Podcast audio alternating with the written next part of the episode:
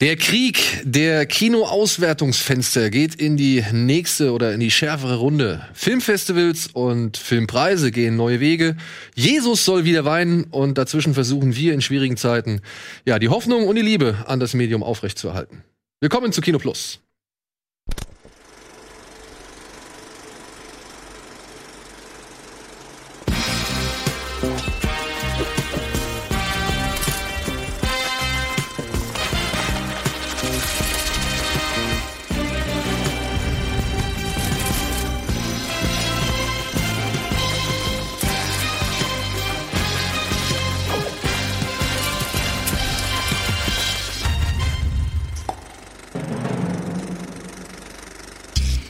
Und damit herzlich willkommen zu einer neuen Ausgabe Kino Plus. Heute mit Antje und mit Simon. Der Steven lässt sich entschuldigen. Der wollte eigentlich das, den, den, das Full House voll machen. Aber der kann leider nicht, weil morgen ist Feiertag. Wir haben morgen noch einen gemeinsamen Dreh. Und deswegen muss er heute mit seiner Familie einiges erledigen. Und äh, er lässt sich, wie gesagt, herzlich entschuldigen und es freut ihn auf jeden Fall, nächste Woche wieder dabei zu sein. Mhm. Habe ihn vor kurzem hier getroffen und in die Gruppe eingeladen, sozusagen nochmal von meiner Seite aus. Ey, echt ein guter Typ, ey. ich habe ihn noch nicht so häufig kennengelernt, ich bin ja nicht so häufig dann da gewesen, ne? aber ich freue mich schon drauf. Ja, ey, der wird, wie gesagt, äh, wenn jetzt alles so läuft, wie es läuft, dann denke ich mal, werden wir ihn jetzt öfter hier begrüßen dürfen. Gerne. Ja, und dann muss ich auch nicht mehr darauf hinweisen, dass wir uns noch in der Quarantäne-Spezialversion befinden. Aber das mache ich heute noch einmal und das war dann auch das fünfte und letzte Mal. Dementsprechend herzlich willkommen zur Quarantäne-Ausgabe. So, liebe Leute, wir haben. Entschuldigung, ich muss die Pflanze. Die, die kitzelt mich die ganze Zeit im Nacken, das macht mich wahnsinnig. Ein bisschen nach hinten. Ja, gut, so viel zum Thema Aufheiterung. Wir haben heute viel zu tun, wir haben viel zu besprechen. Es gab echt einiges und es gibt einiges an, an neuen Entwicklungen. Das ist ähm, so interessant wie auch bedenklich, sage ich mal. Da werden wir gleich drauf zu sprechen kommen. Aber erstmal möchte ich natürlich von euch wissen, was war so das Letzte, was euch auf der Netzhaut gebrannt hat. Ich habe mal wieder Soul Kitchen geguckt. Oh. Und ich, es ist, es ist, ich kann ihn mitsprechen. Ich liebe ihn Ja? wirklich von ganzem Herzen. Ich weiß noch, ich habe ihn in der Schule irgendwann mal gesehen. Wir hatten eine Lehrerin, die wollte einfach gerne ins Kino gehen, unabhängig davon, ob das zu irgendeinem Fach passt. Und dann haben wir den geguckt. Das müsste dann ja 2009, glaube ich, gewesen sein. Da war ich dann, oder? War der von 2009? Ey, du Jahreszahlen. Oh, klingt ungefähr richtig. Klingt, Ja. passt. Und es, also ich habe den schon so oft gesehen. Ich liebe ihn wirklich. Ey, der, das ist auch ein Film, der kann nur in Hamburg spielen. Den kann nur ein Hamburger gedreht haben. Auch nur mit den Leuten. Es ist einfach Wahnsinn. Ich habe aber auch noch Walter Mitty mal wieder geguckt. Und ich habe einen Film geguckt. Da hoffe ich sehr, dass der in Deutschland wahlweise ins Kino oder zu irgendeinem Streamingdienst kommt. Ich habe nämlich The Assistant gesehen. Mit Julia Garner. Von Ozark ist die, glaube ich, Ah, ja. Maniac. Ja. Ah, ja. Und es geht darin um einen Tag einer Assistentin eines großen ähm, Filmproduzenten. Es wird kein näherer Name genannt. Und es ist wirklich einfach nur so ein ja, Slice of Office-Film, wo nichts Besonderes passiert, aber so durch sehr viele kleine, ganz gemeine Beobachtungen merkt man, in was für einem toxischen Umfeld die arbeitet. Kein Bitte, kein Danke, sehr unangenehme Umgangsformen. Äh, sie kriegt mit, wenn da irgendwie junge Frauen in Luxushotels einquartiert werden und im nächsten Moment kommt dann der Produzent mit dazu und keiner weiß, was hinter geschlossenen Türen passiert. es wird nichts Genaues gezeigt, es wird nicht explizit irgendwie ähm, damit umgegangen, aber durch die kleinen Beobachtungen und kleinen Gesten merkt man, fuck, das ist alles ganz schön gemein. Und ähm, ich habe auch in vielen Kritiken gelesen, dass es ein offenes Geheimnis ist, dass es Harvey Weinstein ist, dieser Produzent. Aber es wird nicht mit Namen hantiert Ja. von Menschen, auch nicht mit Namen von Film. Aber es ist echt ein sehr, sehr guter Film, Aber gibt es hier und da vielleicht durch Gespräche Anhaltspunkte, worum es in einigen Filmen vielleicht geht? Oder Nein, gar mitspielt? nicht. Gar Also aber nur, dass es halt eine Produktionsfirma ist, die ganz groß im Business ist. Ganz große. Das kriegt man schon so mit. Und ähm, ich habe ja vor kurzem auch die Doku gesehen, äh, Un Untouchable heißt die im Original, ähm, die, der Fall Harvey Weinstein. Mhm. Ähm, ich sag mal so, da haben sie schon Aufnahmen aus dem echten Büro auch und dann Miramax äh, Story so ein bisschen aufgedröselt. Wenn man das beides kurz hintereinander sieht, was gar nicht geplant war eigentlich, die kamen nur ziemlich zeitgleich raus, dann glaubt man, dann kann man auch darauf kommen, dass das wahrscheinlich Weinstein ist. ja. Ist Ich mein- kein gute Laune-Film, aber ist halt auch ein Bleibt Film. der denn, bleibt der denn beobachtend? Ja, total. Der Ja? wird überhaupt nicht wertend und gar nichts. Äh, Man kriegt, man weiß aber nach ein paar Minuten, weiß man, selbst wenn man da komplett, wenn das ein Sneak-Film wäre, ähm, bräuchte man wahrscheinlich ein bisschen länger, bis, wenn man wirklich so gar nicht weiß, worum es geht. Aber es gibt dann irgendwann eine Szene in dem Film beispielsweise, wenn sie zum äh, zu einem äh, jemandem von der Personalabteilung geht und dem das dann erzählen will, hey, ich glaube, da passiert gerade was in einem Hotel und ich weiß nicht, ob das so ganz koscher ist. Dann ist die erste Frage oder dann, dann ist der Typ, dem sie das erzählt, der dreht das dann irgendwann um und sagt so nach dem Motto, ey, sie sind ja eigentlich nur neidisch auf die, weil die jünger ist und sie in einem besseren Hotel einquartiert ist als sie. Wollen sie, wollen sie hier bleiben, dann halten sie die Klappe.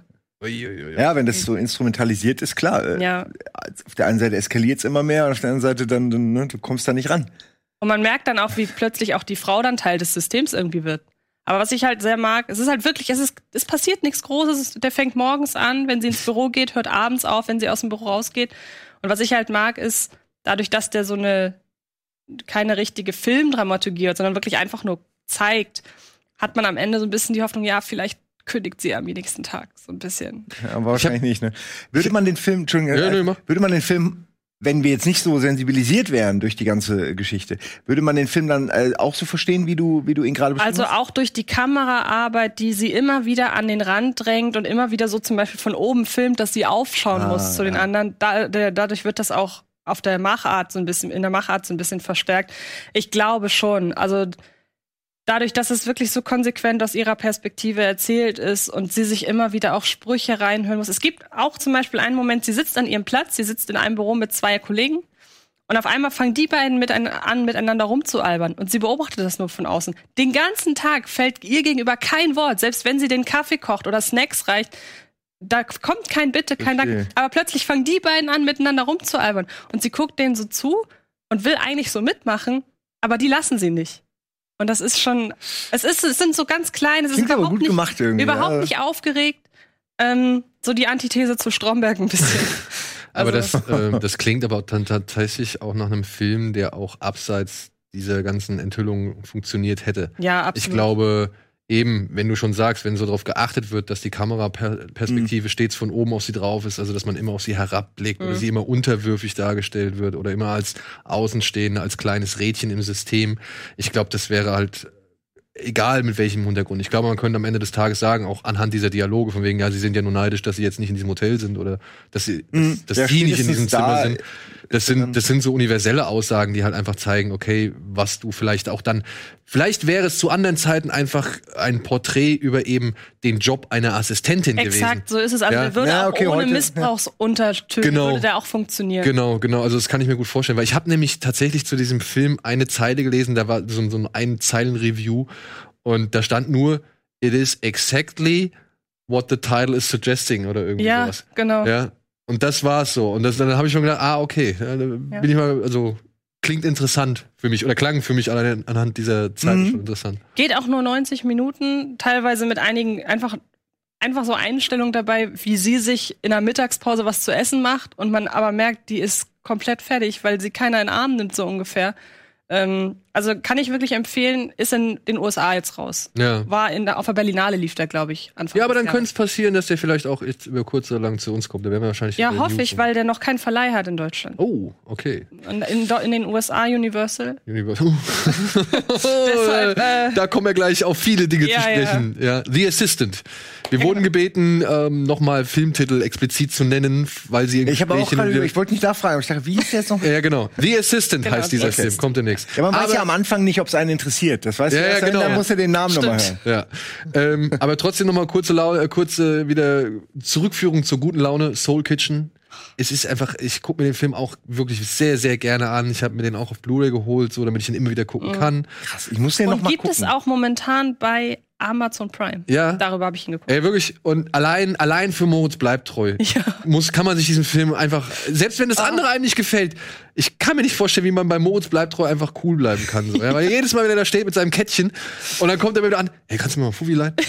Oder kannst du mal ein 20 leihen? Und jedes Mal, es ist so lustig. Ich habe ganz, ich habe ganz verschwommene Erinnerungen nur an Soul Kitchen. Ich weiß noch, ich habe ihn geguckt, habe mich mega gefreut, war dann enttäuscht. Das weiß ich noch, so, ein- so ein Gefühl der Enttäuschung, dass es irgendwie nichts war, was mich begeistert hat. Jetzt, wenn ihr da so von schwärmt, muss ich den unbedingt noch mal gucken, weil ich meine, ähm, eigentlich äh, ist das ja ein Film, der mir gefallen müsste. Und Mods bleibt ist natürlich immer fantastisch. Ähm, Und ich finde es halt auch schön. aber ich muss den jetzt wirklich noch mal gucken. Ja. Vielleicht habe ich den einfach in einem falschen Mindset gesehen. Wenn der gut ist, dann Du, das ist ja, der, der erzählt ja auch nicht wirklich viel. Er erzählt ja so ein kleines Stück Hamburger Geschichte über einen Typ, der ein Lokal aufmacht, damit wirklich erfolgreich ist und dann der, wie soll man sagen, Gentrifizierung so ein Ja. bisschen zum Opfer fällt.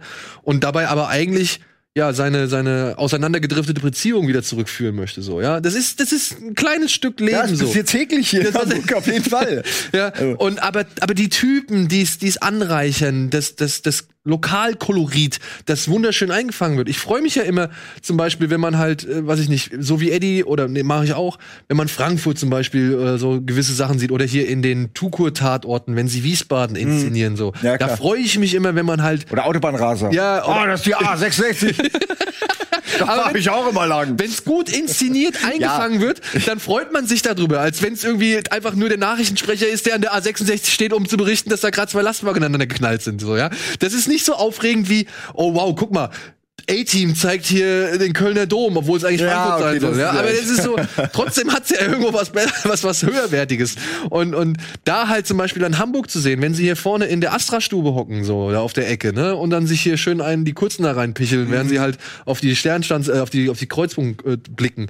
Und all so Sachen, sowas dann halt noch dazu zu sehen, so. Und plus halt die Typen, diese ganzen Schauspieler, die über die Jahre hinweg lieb gewonnen hast, Lukas Grigorowitsch, der noch irgendwie in Ja, einer kleinen Nebenrolle stimmt. dabei ist, und so weiter und so Ich fort. weiß, ja. von die müssen ja noch kurz aus dem Haus um die Ecke und dann sind sie ja auch schon am Genau. Drehort. Ich meine, ich Also, treffe den, ich treff den Besitzer vom Soul Kitchen im Film. Ich treffe den öfter mal da oben. Also nicht persönlich, Ja, ja, dass ich den treffe, sondern ich sehe ihn halt immer hier vorne an der Holstenstraße, so, wenn er mit seinen Kindern da spazieren geht oder sonst irgendwie. Oder auch auf dem Bus wartet, ja. Also, das ist so irgendwie, keine Ahnung, das ist so ein. Ich werde ihn mir Hamburg. noch mal angucken, noch mal neutral und äh, hoffe, dass ich genauso mich dafür begeistern kann wie ihr. Ja. Beste Szene immer noch, wo der Koch anfängt, aus den Gerichten vermeintliche Sterneküche zu machen und er dann einfach die Fischstäbchen von der Panade entfernt und die so als Fischfilet, um so ein Kartoffelbrei Ja. irgendwie. Aber wie er das passiert. mit der Tomate da zum Beispiel macht, das ist ziemlich geil. Aber vor allen Dingen, dann hat er Fischstäbchen und sagt, ja, hier, Sterneküche, 40 Euro. so schnell kann's gehen. Ja. Simon, wofür konntest du dich denn begeistern? Ähm, ich muss jetzt gerade überlegen, ich will auf jeden Fall ein paar Sachen, äh, ein, zwei Sachen nennen und eins davon länger. Äh, also Good Boys ist mir noch in Erinnerung geblieben, weil ich den vor einer Weile geguckt habe und der wahnsinnig, mir wahnsinnig gut gefallen hat. Aber ihr habt da ja auch schon drüber geredet und so. Ja. Ich will den gar nicht zu lange, aber wer mit dem Titel nichts anfangen kann, muss mal bei Kino Plus vielleicht nachgucken und den sich dann mal anschauen. Drei kleine Jungs Good Boys. gelangen in den Besitz von Drogen und werden von zwei Mädels gejagt. Ja, so kann man's, aber es ist halt irgendwie, es geht eigentlich weder um die Drogen, noch Nein, es nein. ist einfach völlig blöder jugendlicher Quatsch irgendwie, wie so Fangen spielen äh, mit mit also, aber es ist halt voll gut, also mir hat sehr gut gefallen. Äh, ähnlich gut hat mir auch Tag gefallen, der den es ja jetzt bei Netflix gibt. Ja, ne? den mag ich auch super Der hat so einen gerne. ähnlichen kindlichen Ja. Verfolgungscharme. Ich, ich mag es, wenn sie sich nicht so ganz ernst nehmen. Aber das, darüber wollte ich gar nicht reden. Ähm, äh, dann habe ich äh, das Boot, die zweite Staffel gesehen, weil wir da demnächst bei Bada Binge drüber reden. Komplett schon? Äh, nein, nur erst die ersten drei Folgen. Okay. Und hat mir aber auch schon wieder gut gefallen, schon wieder so aufwendig geil produziert. Egal, reden wir bei der Binge. Äh, und dann der Film, den ich als letztes geguckt habe, gestern Abend noch, war ähm, The Dead Zone. Den kennt jetzt oh, Stephen wahrscheinlich. King. Ja, ein Stephen King Film, den ich gucke für für unseren, also wir haben ja diesen Podcast Club 19 und da gucken wir den ganzen Kram, da lesen wir auch die Bücher und jetzt sind wir gerade nach das Attentat, was ja quasi die Buchvorlage ist, bei dem Film. Und ich habe den, glaube ich, ey, ich habe den mit zwölf oder so gesehen. Also Ja. ich, ich hatte wirklich keinerlei Erinnerung mehr. Ich wusste nicht mal mehr, dass Christopher Walken da ist. Und äh, ich muss sagen, Christopher Walken spielt ähm, dem Protagonisten, der durch ein Koma plötzlich die Fähigkeit bekommt, durch, durch Anfassen von Leuten, was ja, also heute könnte der nicht arbeiten, weil, weil er darf ja niemand anfassen, aber der dann äh, quasi über die Zukunft äh, dieser Menschen was heraus, ist ganz klassischer Stephen King-Kram. Also, aber da kommt es im Grunde her von diesen Medien, ne, von diesen alten äh, Geschichten und so. Da kommen diese ganzen Tropes her. Und ähm, dann durch nach nachdem er mit mit diesem Zustand sich lange irgendwie anfreunden muss, weil das natürlich ihn nervt und alles, äh, trifft er Martin Sheen und der ist so ein junger aufstrebender Kommunalpolitiker, der aber in die große Politik gerade will, der ein bisschen crazy ist. Heute würde man den komplett wie Trump inszenieren, aber der Witz ist, er wird dir da als crazy in, äh, vorgestellt, aber du denkst, stinknormaler Politiker, so so sind die alle, ne? Aber in den 80ern war das einfach nur ein bisschen anders. Ähm, Und das ist echt lustig, weil du total die Parallelen zu Trump siehst, so in der Art, wie er, wie er äh, nah beim Mann ist. Er hat so einen kecken Bauarbeiterhelm, so, so irgendwie. Und du denkst, okay, der ist anders als die anderen Politiker und der redet Tacheles und die, exakt dieselben Mechanismen, ne? Und das ist super interessant zu sehen. Und Martin Sheen spielt das auch richtig gut. Und dann haben die beiden irgendwie Kontakt auf dieser Rallye und dann kriegt der äh, ja kriegt der Protagonist mit, dass irgendwann diese Person Präsident werden wird und den dritten Weltkrieg auslöst. Das ist so die das Grundsetting und ich muss dazu sagen, der Protagonist ist niemand, der jetzt mit Gewalt irgendwie hausieren geht, ist kein gewalttätiger Mensch, deswegen hat er erstmal moralisch, ethisch ein totales Problem, mit diesem Wissen umzugehen. Äh, weil der eigentlich nur seine Ruhe haben will. Ne? Der lag fünf Jahre im Koma, hat seine Frau verloren, alles so, alles scheiße, ne? der will nur seine Ruhe haben. Äh, und daraus äh, entspinnt sich dann, wie gesagt, der Film, heißt ja auch das Attentat, kann man sich natürlich ein bisschen was denken. Ähm, und ja, also ich muss sagen, der hat mir, dadurch, dass ich kurz erst das Buch vorher gelesen hatte, haben mir viele Sachen im Buch besser gefallen wie immer, weil die Motivation klarer ist, weil man sich mehr mit dem Gefühls äh, Wesen der, der, der Protagonisten in dem Fall auseinandersetzt, weil man auch das Gefühl hat, fuck, da habt ihr, da sieht man mal ganz gut, wenn man das so hintereinander sieht, wie die, wie Filme natürlich entstehen aus einem Buch. Da werden dann Charaktere genommen, die werden zusammengefügt, dann wird noch diese Geschichte mit der kombiniert, das wird dann alles in einem und manchmal hat das positive Auswirkungen, weil manche, ähm, zum Beispiel das Ende ist besser als im Buch, weil auch Charaktere, die sonst eigentlich nicht auftauchen im Buch, quasi an das Ende verfrachtet werden und man denkt, oh, das passt ja richtig gut. Und so war ich echt positiv überrascht, aber eben um Walken spielt jetzt auch nicht so krass, wie man ihn kennt.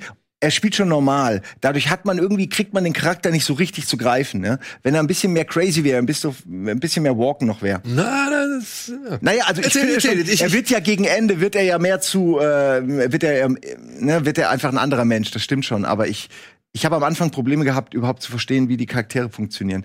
Ähm, und jetzt habe ich ja schon genug geredet. Ich finde ihn toll, er hat mir echt gefallen. Aber es ist natürlich ein Film aus den 90ern, 80ern. Ich glaube Ende 80er. Ende 80er, ja. Und insofern, also es ist immer wieder faszinierend, wie langsam damals eine Montage war, ja. wie langsam geschnitten wurde, wie, wie wenig, ich will jetzt nicht sagen Gedanken, weil das klingt böse, aber man hat sich noch nicht so viele Gedanken wie heute gemacht, wie du meintest, wo, wo ist die Kamera? Guckt man von oben? Welche Filmregeln werden eingehalten? Wann blende ich ab? Wie blende ich ab? Wie lang lasse ich was gehen? Das ist so ein bisschen wahllos. Ja, also es ist keine gute Regie. Ja, so. diese Langsamkeit ist mir neulich bei einem anderen Film aufgefallen, den ich das erste Mal geguckt habe, nämlich Bullet. Wie langsam, wie, wie viel der sich Zeit nimmt, bis zu einem gewissen Punkt irgendwann im Film, so ab der Hälfte, glaube ja. ich wie lange der sich Zeit nimmt, dahin zu kommen. Ich rede natürlich von der Verfolgungsjagd. und ähm, dass man auch so lange, ich glaube, heutzutage würde sich den keiner mehr angucken. Bullet?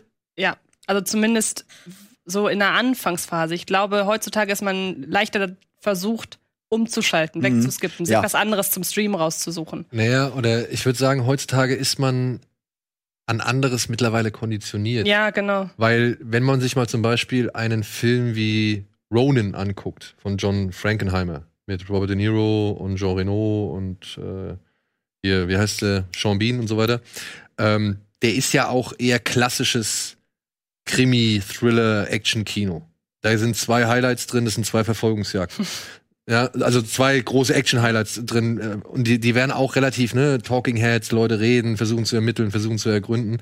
Und wenn man den schon in Vergleich setzt mit Bullet, hm. wo Bullet nur diese eine Szene ja. hat, ja, da hat der schon ein bisschen mehr. Ich glaube, heutzutage, ja, endet es in sowas wie Six Underground. Weißt mhm. du, was ich meine? Also ja, ich glaube, du, du, ähm, wenn dir irgendwie gesagt wird, das ist so ein richtiger Krimi, dann kommst du wahrscheinlich nicht umhin, gewisse Action-Situationen und Momente früher und häufiger ja. stattfinden zu lassen, als es früher genau. noch der Fall war oder vielleicht auch früher noch die Möglichkeit war. Ne? Und es gibt ja, finde ich, sogar einen Film, der noch, der deutlich jünger ist als die ganzen, der das noch mal versucht hat, nämlich Zodiac. Und wo dann schon diese, wo das schon nicht mehr so ankam, ja. also wo man jetzt schon ja. gemerkt hat, nee, das ist jetzt eigentlich alles zu schon trocken. zu viel. Ja, ja. Genau. Ich hatte damit auch meine Probleme mit Zodiac. Also ich mag den super gerne. Der ist sicher aber, auch gut gemacht, aber ja. Äh, für mich war es wirklich wie so trocken Knäckebrot. So einfach. Mag ja sein, dass das geil ist, aber es ist echt schwer reinzukriegen einfach. Ja. ja. Und also, äh, kann ähnliches sagen zu äh, Dead Zone, heißt es ja, nicht Dark Zone, Dead Zone. Äh, weil, ja, es war auch, also meine Freundin hat mitgeguckt, die hat wirklich nach 30 Minuten war das Handy einfach da. Ähm, das war zu langsam. Jetzt. Aber ich fand es, wie gesagt, schön für King-Fans oder Walken-Fans oder gibt's auch Martin Sheen-Fans? Wahrscheinlich schon. Ist auf jeden Fall gut. Alle sind gut. Ich nur, nur ergänzend, ja? Ja, gern, gern. Ja, ergänzend muss ich dazu sagen, hinzu kommt, dieser Film ist von David Cronenberg. Nein. Ja. Da habe ich ja überhaupt nicht drauf. Das ist wirklich von Cronenberg. Da, und ich habe noch gesagt, schlechte Regie, aber ich fand es wirklich nicht gut. naja, Wenn er nicht Ja. irgendwelche Monster aus dem Hut zaubert, erkennt man ihn auch. Ja. ja, das ist ein TV-Film, muss man sagen. Der ist halt so Standard nach Schema F Und ich produziert. muss, ich muss korrigieren, er war sogar Anfang der 80er, er war 83. ah, na gut. Ja, aber er ist von Kronberg und ich finde schon, das ist das Ding. Ähm, ich, als ich den damals zum ersten Mal gesehen habe, da war ich auch so ungefähr, glaube ich, im selben Alter wie du. Da war mir Kronberg schon ein Begriff und da kannte ich auch schon das Gefühl für Kronberg. Da habe ich so Filme wie Scanners oder Videodrome oder halt die Fliege, die hatte ich da schon gesehen, die kannte ich zu diesem Zeitpunkt schon und dementsprechend war ich natürlich interessiert, Ja. was macht Cronenberg aus einer King, also aus einem King-Roman so. Und dementsprechend ist gerade diese lange, lange, langsame Gangart, die dann ja irgendwann im ja, im Wahn endet. Das ist für mich tatsächlich so ein typisches Cronenberg-Ding. Hm, okay. So, ja. Also wenn man sich auch, auch so spätere Filme, Crash zum Beispiel, ja, von, von Cronenberg, so. Der, der fängt, die fangen alle so trocken und du, du guckst den Leuten zu und denkst dir, was, oder was, oder hier die Unzertrennlichen, wo Jeremy Irons einen, einen, einigen Zwilling spielt. Ja, das ist auch ein krasser Film, so, wo die, die sind beide so Schönheitschirurgen oder sonst nicht. Frauenärzte und, und äh, haben einen ganz sehr extravaganten Lebensstil. Und das ist alles irgendwie über die ganze Zeit so elegisch und, und äh, weiß ich nicht, fast schon, ja, fast schon einschläfernd, ja, kannst du schon so sagen. Und dann aber irgendwann plötzlich, ne, immer, immer werden so kleine Zutaten hinzugefügt und irgendwann bist du in dieser Konstellation, wo du denkst, Alter, wie ist der denn jetzt da reingekommen? Und wie kommt der jetzt vor allem wieder da raus? Und ich finde, das macht Kronberg auch mit Dead Zone echt ganz gut. Aber das ist natürlich eine Herangehensweise, die, wie du sagst, spricht nicht jeden an. Wenn deine Freundin nach einer halben Stunde irgendwie, sag ich, aufgegeben hat oder kapituliert hat und hat gesagt, nee, ist nicht mein Teil, dann kann ich das vollkommen nachvollziehen. Ja. Ne? Also, wie gesagt, da ist dann auch so ein bisschen dann vielleicht die Erwartungshaltung, die noch mit reinspielt. Und ich finde halt gerade Dead Zone auch dafür, dass er halt ein kostengünstiges Projekt ist, aber eben durch, durch Cronenberg, dessen Regie man in Ansätzen irgendwie nachvollziehen kann und eben Walken, der halt eine deutlich andere Figur spielen muss, als er dann so oft schon gespielt hatte Mhm. oder auch für die er Mhm. bekannt ist, ähm, finde ich, heben diesen Film etwas über die meisten Stephen King-Verfilmungen heraus. So, Ja, ich glaube, das ist wichtig nochmal zu sagen. Es gibt ja so viel Schrott. Ja. Und das ist schon über dem Schrott. Äh, Genau, das ist dem deutlich Schrott. über dem Schrott. Ja, das ist klar. Ähm, wie gesagt, äh, 80er, ey. s- Man muss solche Filme natürlich mit der Zeitbrille gucken. Genau, genau, genau. So, wir müssen auch kurz auf die Zeit gucken, denn wir müssen einmal in die Werbung schalten und dann melden wir uns gleich zurück. Und ich weiß noch nicht genau mit was, aber lasst euch überraschen. Eins von den beiden Themen, äh, einer der beiden Themenblöcke werde ich jetzt hier den Herren und Damen anbieten und dann mal gucken, für welchen sie sich entscheiden. Bis gleich.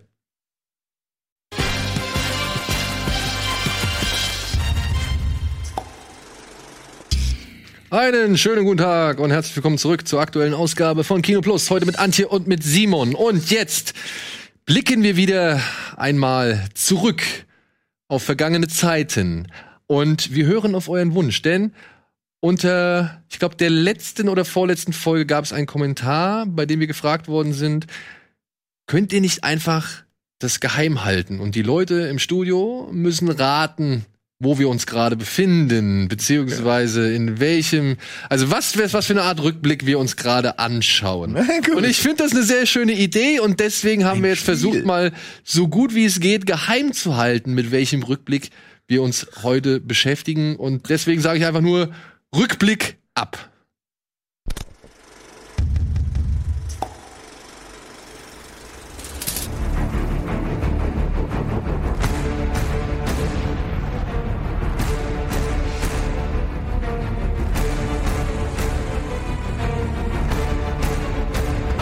Die Geschütze klar.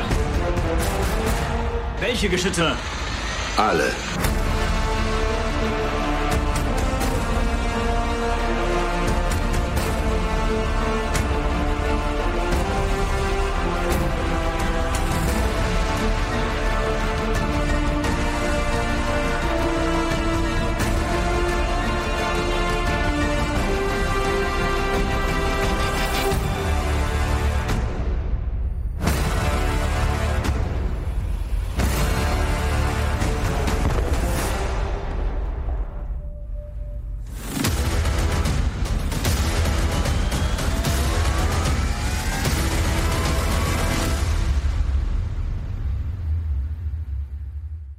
Titanic. Das, Ja, Freunde, in was ist wohl, was ist die Gemeinsamkeit an dieser? Ich, ich, ich, du hast ja gesagt, so. Du weißt es? Ja, ich, es müsste 2012 sein, kann das sein? Es Ach, ist das Jahr. Es ist das Jahr 2012. Wir schreiben das Jahr 2012 und es ist die Woche vom 26.04. bis zum 29.04. Das sind die Top 10 der deutschen Kinocharts im Jahr 2012. Waren das nur Ende April. Superheldenfilme? Also da war Titanic, aber ansonsten habe ich nur Superheldenfilme und Hunger Games. Ja, was pass aber auf. auch so ein bisschen ist. Wobei Agnes Aberdeen ist ja auch ein bisschen Superhelden. Na, jetzt, man wurde jetzt natürlich schon so ein bisschen mit den, ne, mit den Money Shots hier verwöhnt, was den Trailer, was die Trailer angeht oder was die Bilder angeht, so. Aber wir können ja mal kurz durchgehen, was auf Platz, äh, was halt von 10 Mhm. bis 1 vorhanden waren. Das war unter anderem auf Platz 10 Iron Sky. Oh je. ich erinnere mich. Ja, ein Film, der mich tatsächlich im Kino hart gelangweilt hat. Äh, ich fand, die Idee Der wurde. Trailer war gut. der Trailer war gut, die Idee war gut, aber aus der Idee wurde viel zu wenig gemacht. Woran ist es denn gescheitert? Das frage ich mich bei solchen Filmen immer, die eine coole Idee haben, die haben den Hype. Naja, der, ist ja der ist ja gar nicht gescheitert. Der, es war doch ein recht, zweiter Teil. der war doch recht erfolgreich für seine Verhältnisse. Okay, dann sage ich mal bei der Kritik, weil ich fand den ja auch einfach mittelgut. Ja. Aber was haben sie falsch gemacht? Ist er zu lang? Äh, ist es einfach zu wenig Gutes? Ich muss sagen, da ist zu wenig, meiner Ansicht nach ist da zu wenig Kreativität reingeflossen und zu wenig, Okay. zu wenig draus gemacht. Weil, und, die Bilder sind schon gut. Also ja, aber für, für, auf, auf fünf bis zehn Minuten gesehen, ja. ja. Kein Thema so, ne? Aber Ach, soll das Palin sein? das soll Palin sein, Ah, ja. ja. Aber ich weiß nicht, über diese gesamte Lauf, hast du den gesehen? Ja, ähm, vor Ganz? allen Dingen, vor allem, ja, ganz. Ich fand ihn auch gar nicht so schlecht, allerdings verkläre ich den absolut, weil das eine meiner ersten Filmkritiken waren, die ich geschrieben habe. Ah, Deshalb verbinde ich, und es war auch eins der ersten Interviews, das habe ich damals mit, Tommy Vicola? nee, nee, nee, Äh, nee, wie heißt der? mit ihr, ähm, Julia Dietze, Dietze, ja. geführt und die war garantiert betrunken, als ich die interviewt habe. Und ähm, deshalb verkläre ich das total. Ich habe den irgendwann mal von, weiß ich nicht, ein paar Monaten nochmal angefangen. Ich gedacht, fuck, der ist überhaupt nicht so gut, wie du den damals fandest. Aber als ich den geguckt habe, fand ich das irgendwie alles ganz nett und witzig. Und es war auch das erste Mal, dass ich sowas in der Richtung irgendwie gesehen habe, weil ich mit Trash in der Richtung gar nichts am Hut habe. So. Ähm, ja, ich glaube, damals hätte ich dem eine dreieinhalb gegeben, heute vielleicht so eine zwei, eineinhalb. so. Ja, ich finde die Fortsetzung noch schlimmer. Oh Gott, ja. Die Fortsetzung ist wirklich noch schlimmer. Die Ja. fühlt sich nämlich ungeheuer veraltet an mit allem, was sie so an Persiflagen und sowas präsentiert. Das ist furchtbar. Deswegen, äh, der erste, ja, der erste hat wirklich tolle Momente, wenn sie da zum Beispiel in, in The Great Di- Dictator reingehen und so Sachen halt oder sich Mhm. das angucken oder dieses Black and White Se- Serum, was sie da haben. Und der sah auch wirklich gut aus. Und er sieht Das gut aus. halt aber das gestehen. ist das Problem meiner Ansicht nach immer von diesen Filmen, wenn die schon zu sehr darauf, was, wenn die schon mit einem zu starken Augenzwinkern um die Ecke kommen, so von wegen, ah, hier, wir nehmen uns selbst nicht ernst, so, hast gesehen, hast gemerkt, Ja, ja. Dann, Ja. dann geht das meistens schief, weil diese Filme müssen sich ernst nehmen. Du brauchst eine gewisse Fallhöhe Höhe trotz allem ja, schon. die müssen sich Film. ernst nehmen, Ja. damit man sie wirklich lieben kann. Du kannst, ja, du, nein, das. Tarantino-Filme, die sind auch nicht immer ernst zu nehmen, so in Glorious Bastards, aber die sind sich schon, Die nehmen sich die ernst. nehmen sich in ihrem, ihrer Welt ernst. Genau. Und das ist das Problem. Und äh, bei, bei, bei Iron Sky, da schimmert auch schon zu oft durch, wir wissen, dass wir hier Trash sind oder wir wissen, dass wir hier schlecht sein oder, oder, oder Quatsch sind und so. Und das ist der falsche Ansatz meiner Ansicht nach. Und wenn du einen Film über Weltraum-Nazis machst, die immer noch leben und keine Ahnung und dann irgendwelche komischen Experimente machen, komm bitte, dann hau ein bisschen mehr auf die Kacke. Also, das, das ist, tut mir leid, das ist mein vielleicht altmodisches Trash-Herz so, aber da möchte ich auch ein bisschen Größe sehen. Ja, du bist ja ein Trash-Fan, wenn du sagst, ist kein guter Trash, hat das ja durchaus Gewicht. Naja, es ist ja an sich so gesehen, ja, ein, weiß ich nicht, ein akzeptabler B-Film so. Aber es ist nicht das, was, was er eigentlich vorgibt zu sein, meiner Ansicht. Aber ich muss sagen, es freut mich irgendwie für, irgendwie trotzdem für die Macher, dass sie das gemacht haben. Das Ja. hat ja auch lange gedauert und Ja, dass ja. sie Erfolge haben. Aber dass das jetzt nicht der große Wurf wird, äh, wundert mich nicht. Und hat irgendwie auch Crowdfunding so ein bisschen Genau. auf den Tisch gebracht. Genau. Ne? ja, der wurde ja vor allem, auch der zweite, wurde durch äh, viel durch Crowdfunding finanziert. Und Das kannst du auch noch machen, Schröckert. Was denn? Da steht uns auch noch offen, mal einen Film zu machen. Ja. Da siehst du, alles, was du brauchst, ist ein guter Trailer. Dann ist die Kohle im Sack. ja. Und dafür brauchst du Geld. So, kommen wir zu einem Film. Planet der Affe. Kommen wir zu einem Film, der ist, ja, das wäre auch Nein, aber solltest du. Mach. Na gut. Ja. Kommen wir zu einem Film, der tatsächlich mal deutlich ein bisschen frischer an gewisse Sachen rangegangen ist. Und der mich tatsächlich im Kino richtig gut abgeholt hat. Ja. Und äh, diverse Karrieren auch befördert hat. Und Au. den ich super fand. Chronicle. Wozu Ah. bist du Den fähig? mochte ich Hat- auch super gern. gerade nicht erkannt, aber ja, der hat mir auch super gefallen. Der war völlig überraschend neu damals. Heute ist das eigentlich schon alles alter Käse, aber Ja. die haben Aber dieses- gemacht. Die, die Found Footage, äh, sag ich mal, Grundlage, Michael B. Jordan, Dane DeHaan, hier, wie heißt der andere? Äh, Theo James oder so, glaube ich, ne? Oder Theo James. Der hat ja später bei den Divergent-Filmen mitgespielt. Ähm, und halt diese, diese roughe Machart des Ganzen, plus halt so Szenen, wenn sie oben im, im Himmel Football spielen und das Flugzeug kommt vorbeigeflogen. Und halt dieses Akira-artige Ende. Ich fand das alles cool. Mir hat es sehr viel Dingen, Spaß gemacht. Was Ja. du gerade mit dem Ende sagst, Genau. das so konsequent ist, dass man Ja. selbst mal angenommen, das ist ein Riesenerfolg, dass man den nicht fortsetzen kann und dass man sich einfach mal traut, etwas wirklich zu beenden. Ja. Das ist im Blockbuster-Kino und der ist ja durchaus wirklich erfolgreich gewesen. Das ist so selten und ich mochte den auch sehr. Ich fand das ganz toll, dass nach Blair Witch dieses Found Footage auf dem Plan war und dann alle ganz unterschiedliche Varianten davon entwickelt haben. Ne? Also man könnte jetzt über Paranormal Activity oder so. Ich mag's nicht, aber es war ja auch ein mega Erfolg. Also dass sie alle mit diesem Found Footage oder mit diesem äh, mit diesem roughen Kamerastil irgendwie gearbeitet haben. Und ja, also Chronicle war, war habe ich auf jeden Fall sehr positiv in Erinnerung als eines dieser Found Footage Dinger, die funktioniert haben. Im Nachhinein finde ich Blair Witch kannst du heute zum Beispiel auch nicht mehr gucken jetzt so. Finde ich, ich Damals war das noch krass, aber heute da penne ich weg. Passiert ja nichts. ähm, Ja, ja, wirklich, da, aha, ich habe Urlaubsvideos, wo mehr passiert und die Kameraführung besser ist. Aber gut. Ja. Ähm, nur mal kurz zur Info. Äh, Ryan Sky war damals in der dritten Woche, hatte schon, ey, wenn ich jetzt das richtig sehe, über zwei Millionen, Ach Mann. zwei Millionen, äh, ja, Euro. Ach so, ja, Zuschauer. Nee, nee, Zuschauer waren es 383.000. Ich wollte schon sagen, der hatte keine doch zwei Nee, aber er Millionen hat halt über z- 2,8 Millionen zu diesem Zeitpunkt eingespielt. Ist das dann in so einem Fall der Gewinn oder ist das einfach nur die gesamte Menge an Kinogelder? Das Weil, ist- wie viel bleibt da hängen? Also was bleibt da übrig? Naja, du, also, ah, da kommen wir auch gleich noch bei den News drauf zu sprechen. Echt? Ja, ja, weil ähm, bei den Streaming-Anbietern sind es 20 Prozent, ich glaube, bei den Kinoanbietern sind es 50 Prozent. Die nicht so, nicht aber das ist jetzt wenig, auch ich gefährliches Halbwissen. Also ich weiß, ich habe jetzt gerade noch gelesen, dass es bei den Streaming-Anbietern 20 Prozent sind, aber bei den Kinos sind es auf jeden Fall eine deutlich höhere äh, Prozentzahl. die Deswegen halt- wollen die auch alle in die Kinos, wenn du mehr Geld kriegst. ja, du kriegst mehr Geld. Kriegst mehr Geld. Aber das ist jetzt auch ein Thema, was wir wirklich ähm, nachher gleich noch besprechen werden. Äh, und Chronicle lag bei 145.000 Zuschauern, war aber auch erst eine Woche im Kino. Dann gab es eine Wiederaufführung von einem der, ja, wie soll man sagen, erfolgreichsten Filme Oh aller nein. Zeiten. Titanic wurde noch mal in 3D rausgebracht. Für die große Leinwand. Hatte, war in der dritten Woche, hatte über 680.000 Zuschauer ins Kino gelockt und dann noch mal 7 Millionen Euro eingespielt. Oder waren das schon Euro damals? Ja, klar. Hat 2012.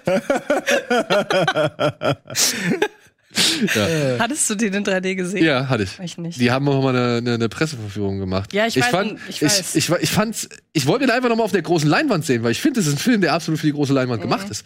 Also, wenn man diesen Film irgendwie in der bestmöglichen Version erleben darf, dann auf der Leinwand. Ich habe ihn bis heute nie am Stück gesehen. Ich habe mal das Ende gesehen. Ich habe mal den Anfang und die Mitte gesehen. Ich habe ihn bis heute nicht ganz gesehen. Man Ne? wirbt, man wirbt im Titanic-Trailer mit Avatar, finde ich sehr sympathisch. Ja. Aber es ist, meiner Ansicht nach, die letzte Stunde ist nach wie vor ganz, ganz großes Kino. Davor kann man sich drüber streiten, aber ich muss sagen, Cameron hat es auch geschafft, dass ich mich, sag ich mal, für diese Figuren da interessiere Hm. und da wirklich Ja, mitgegangen bin. Ja. Ähm, es ist wirklich, es ist eine, eine Romanze. Ich weiß nur, ich, ich kenne auch, jetzt kommt wahrscheinlich Tino Hahn, schreibt wahrscheinlich jetzt unter die Kommentare, aber hier Zizek hat gesagt das und das. Und ja, ich verstehe den Punkt, den Zizek da gesagt hat, weil er, er sagt nämlich halt, ne, es, Jack musste einfach sterben. Ja, genau. Ich wusste, dass das kommt. Das das schreibt Ja. Tino nämlich ständig. Das, das schreibt er, Jack musste einfach sterben, weil wenn es ein Happy End gegeben hätte, spätestens nach, keine Ahnung, einem halben Jahr hätte ihn Kate Winslet verlassen. Natürlich, weil die doch nur, äh, die definiert sich doch nur dadurch, dass es eben die Unterklasse gibt und sie, sie darüber steht und ach, bin ich aber toll. Guck mal, wie ich den küsse, den Dreckjungen hier.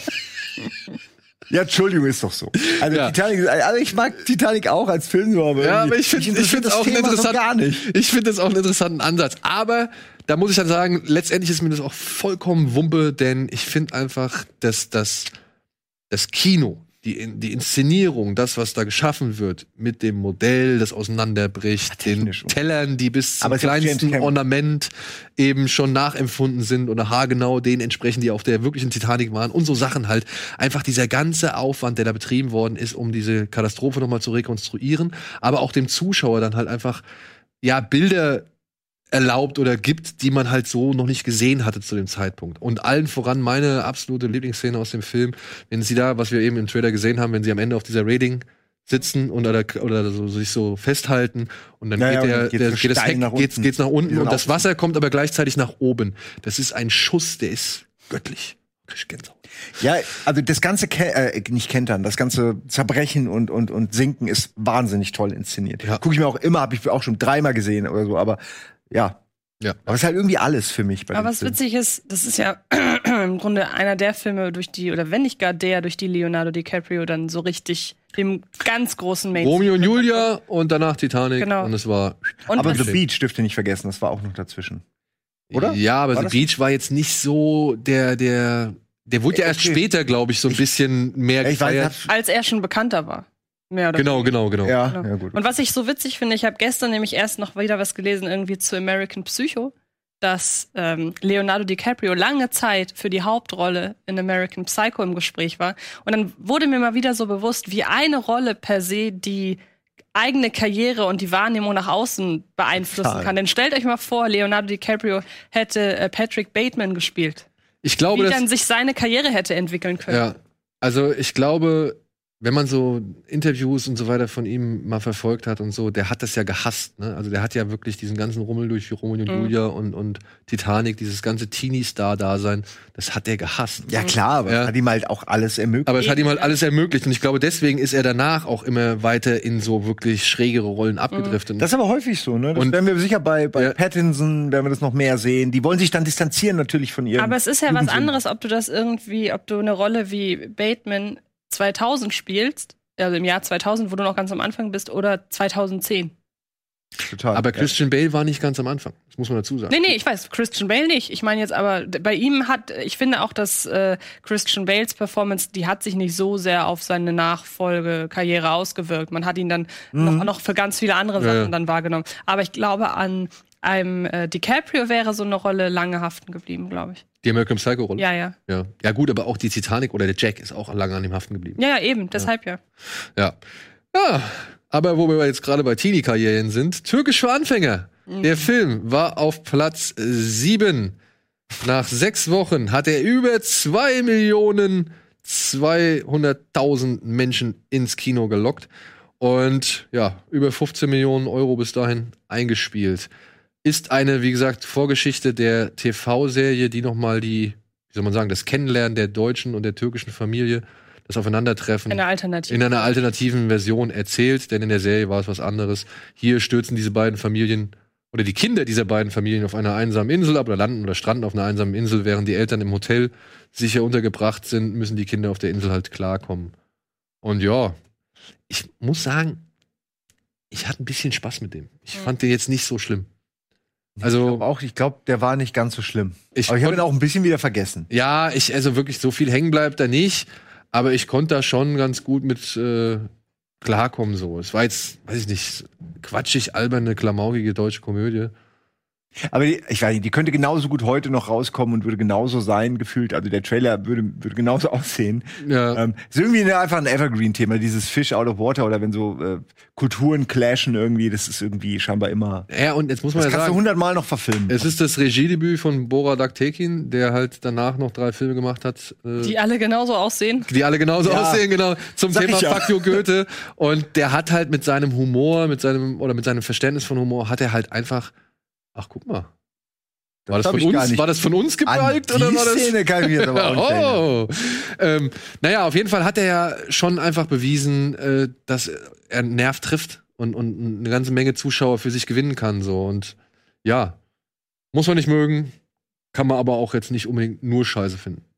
Fuck you Goethe fand ich auch das überraschend äh, unterhaltsam dafür, dass ich den viel später geguckt habe und echt gedacht habe, das ist total irgendwie der, der Auffahrunfall. Aber Kann man auch gucken, also den ersten. Du, den ersten, mit dem ersten habe ich auch kein Problem. Ich fand es wurde halt schwieriger ab dem zweiten. Ja, dritten. definitiv.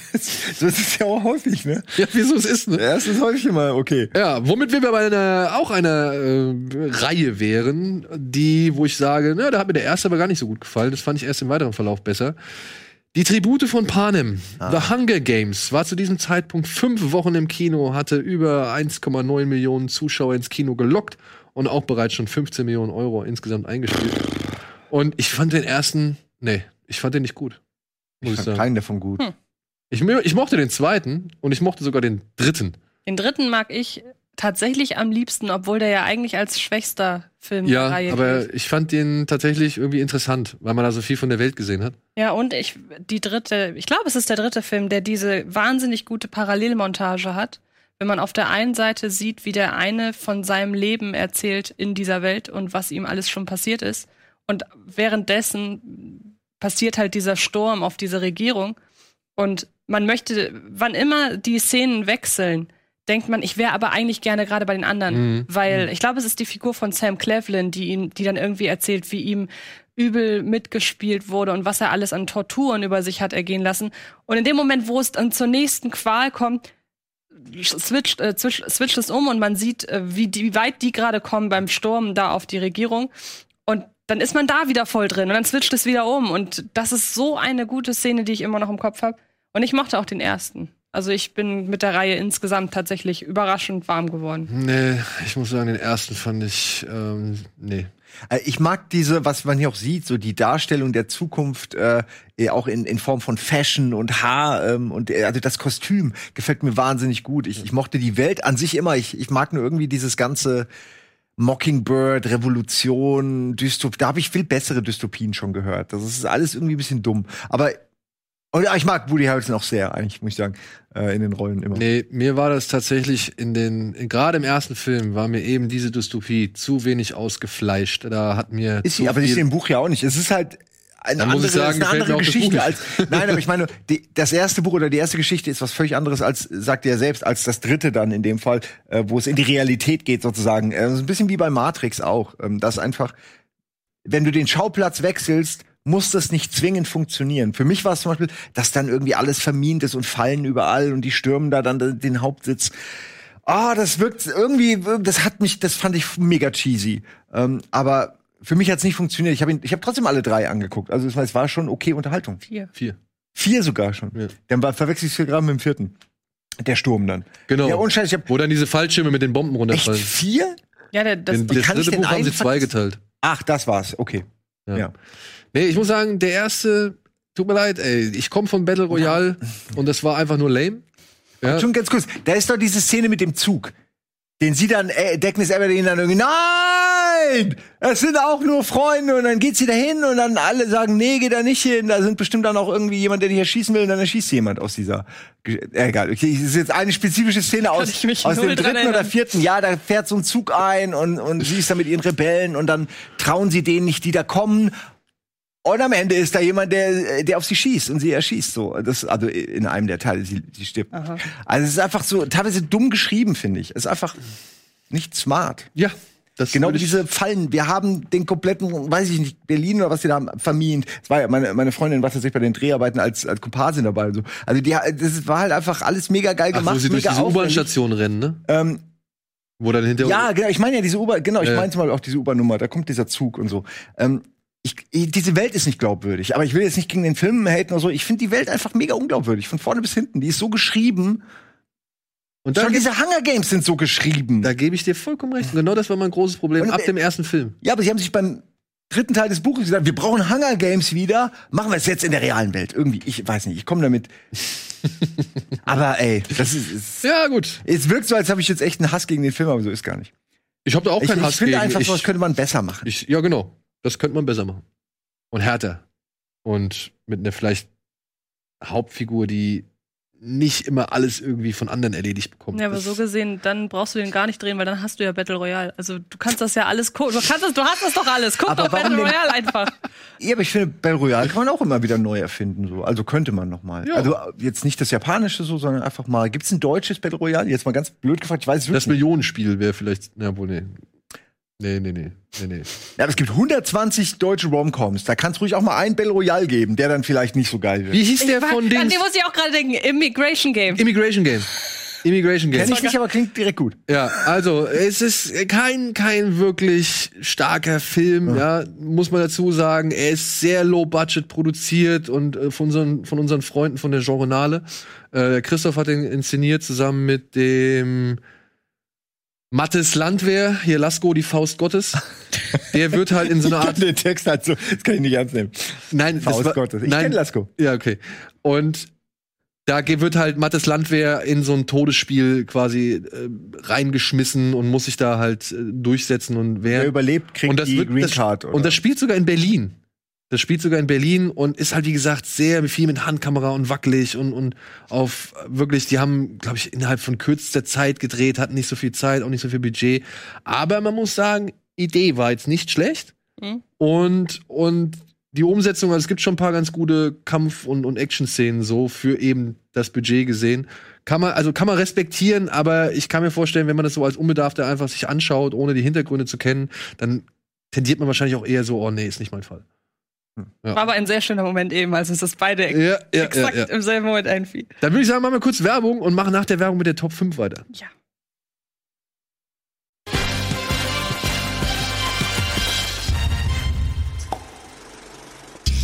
Hallo und willkommen zurück zur aktuellen Ausgabe Kino Plus mit Antje und mit Simon. Und wir sind noch in unseren Rückblick-Charts. Wir sind im Jahr 2012 in der letzten Woche des Aprils.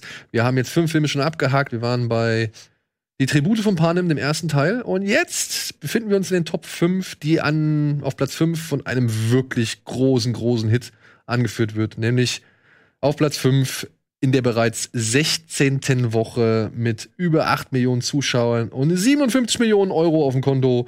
Ziemlich beste Freunde. Ja, ey, ich meine, wir haben schon ziemlich viel über diesen Film geredet auch. Ne? Vermutlich, ja. ich habe ihn immer noch nicht gesehen. Simon ist einer der.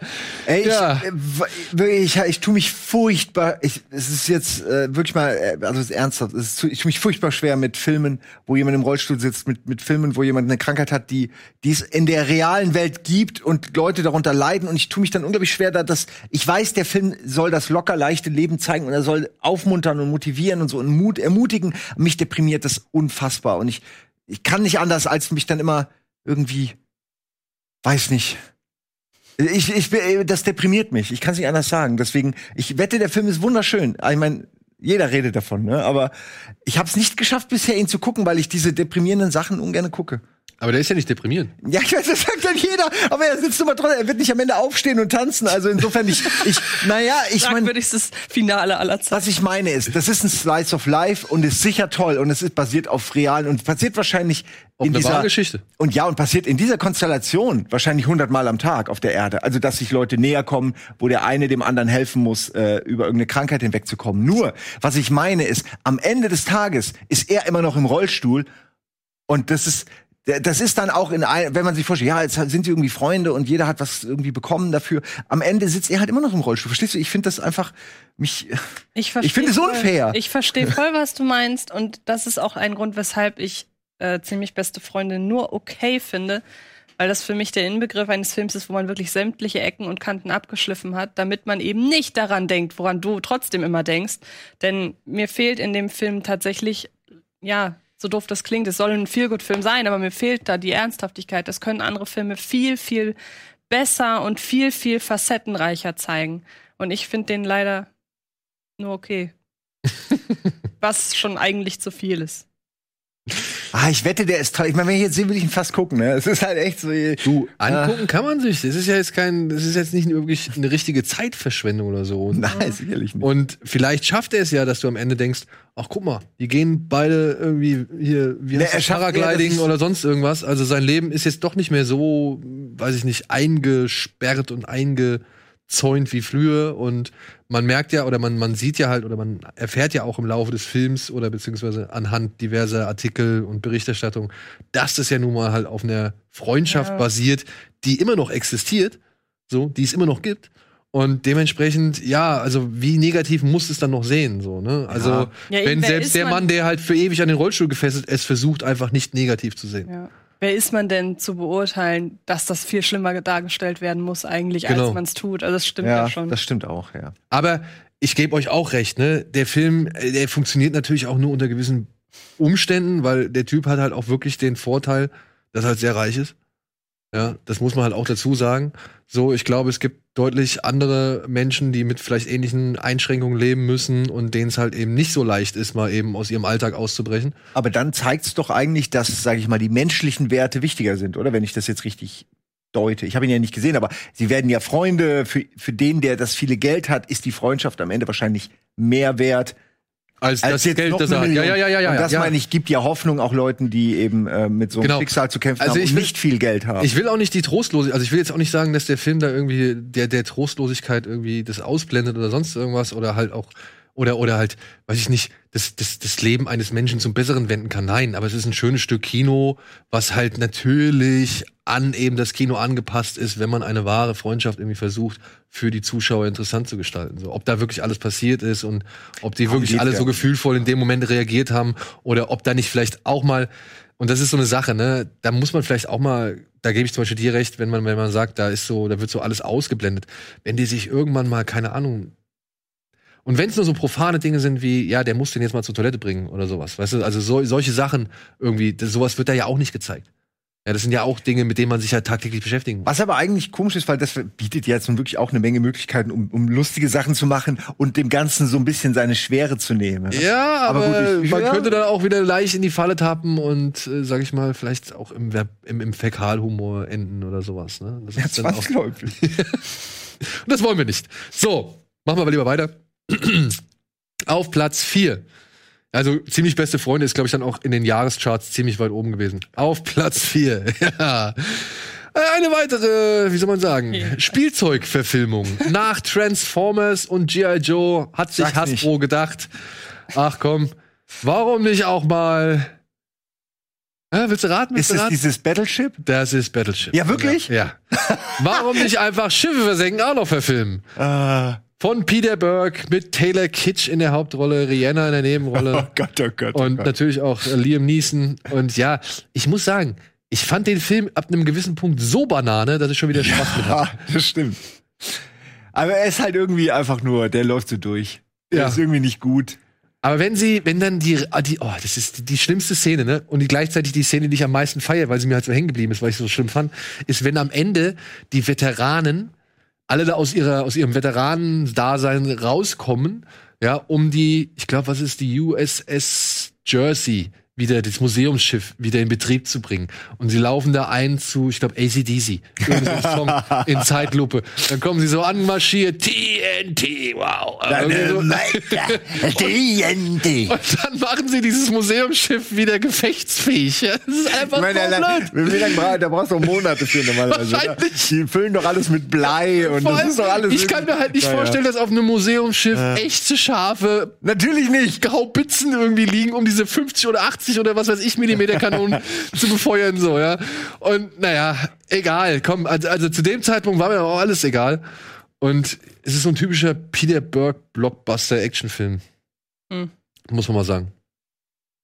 Aber viele Leute. Ach, das ist ja. Ja, Jesse Plemons mit dabei, hier ist Skarsgård mit dabei, also äh, Liam Neeson dabei. Liam Ja. Neeson, Turtle aus Entourage hängt An mit den, rum. an den Schauspielern scheitert's nicht, aber es ist einfach wirklich von Naja, ich muss sagen, Rihanna, generisch. Rihanna mit der Gatling Gun, das war schon auch eine fremdschämige Szene. Oh, Rihanna ist auch nicht mehr im Kino jetzt, ne? Die kommen, die macht auch nichts mehr, oder? Bei Valerian war sie dabei. Und das letzte, was ich von ihr gesehen habe, war dieser ähm, Donald Glover-Film, den er da zu dem Album gemacht hat, zu This is America und so. Also wo This is America mit drauf war und so.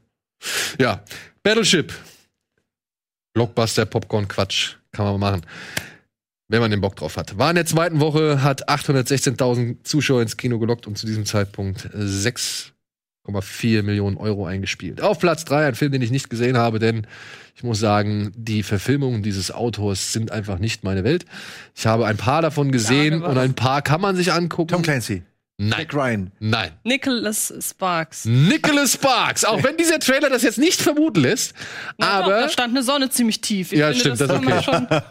es geht um The Lucky Ah. One, für immer der Deine. Zac Efron findet bei einem Feldeinsatz ein Bild von einer jungen Frau und kommt nur knapp mit, äh, ja, mit dem Leben davon und beschließt jetzt nun danach, nachdem er wieder zu Hause ist, diese Frau aufzusuchen. Und weil er sich aber nicht traut, dass ihm dieses Bild im Krieg irgendwie Hoffnung geschenkt hat, heuert er einfach auf ihrer Farm als Arbeiter an. Was dann auch ihren Ex-Freund oder Ex-Mann irgendwie, glaube ich, dann ein bisschen, oder ihren Mann, des, mit dem das Verhältnis gerade nicht gut ist oder dass es ein bisschen angespannt ist, was den dann noch so ein bisschen auf die Barrikaden bringt, beziehungsweise ein bisschen äh, ausrasten lässt oder so, wenn ich das richtig rekapituliert habe. Aber er ist Marine und kann ihn töten. Aber es ist, schreit alles. Es schreit alles nach Nicholas Sparks. Dieses Landhaus im Sonnenschein, diese junge, hübsche Frau, die allein so eine Farm betreibt, warum auch immer. ja. Äh, diese wirklich sonnendurchfluteten Bilder. Oh, ja, ja, Ja, Guck mal hier, die Hand, die den Top. Oh, Sonnen- wurde ich in meiner sexuellen Fantasie überrascht. Und da ist der Ex, ne? Das ist der Ex. Hier, genauso aus. Ja. Oder der, Älter. der, weiß ich nicht, zurzeit getrennte, ja. Und so weiter und so fort. Also Nicholas Sparks in Reinform.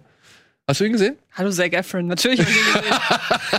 Aber, aber treffe ich das alles in, in, in so Ja, nämlich genau das. Also nur die Tatsache, dass die nicht an einem See oder an der Küste wohnen, in einem Küstenstadt, Ja, ja, okay. das macht, gibt dem so ein bisschen, ne, das ist nicht ganz korrekt bei Nicholas Sparks, glaube ich. Aber er ist jetzt keiner der allerschlechtesten. Er geht so aus, wie du jetzt eigentlich weißt, dass er ausgeht, obwohl du ihn nicht gesehen hast.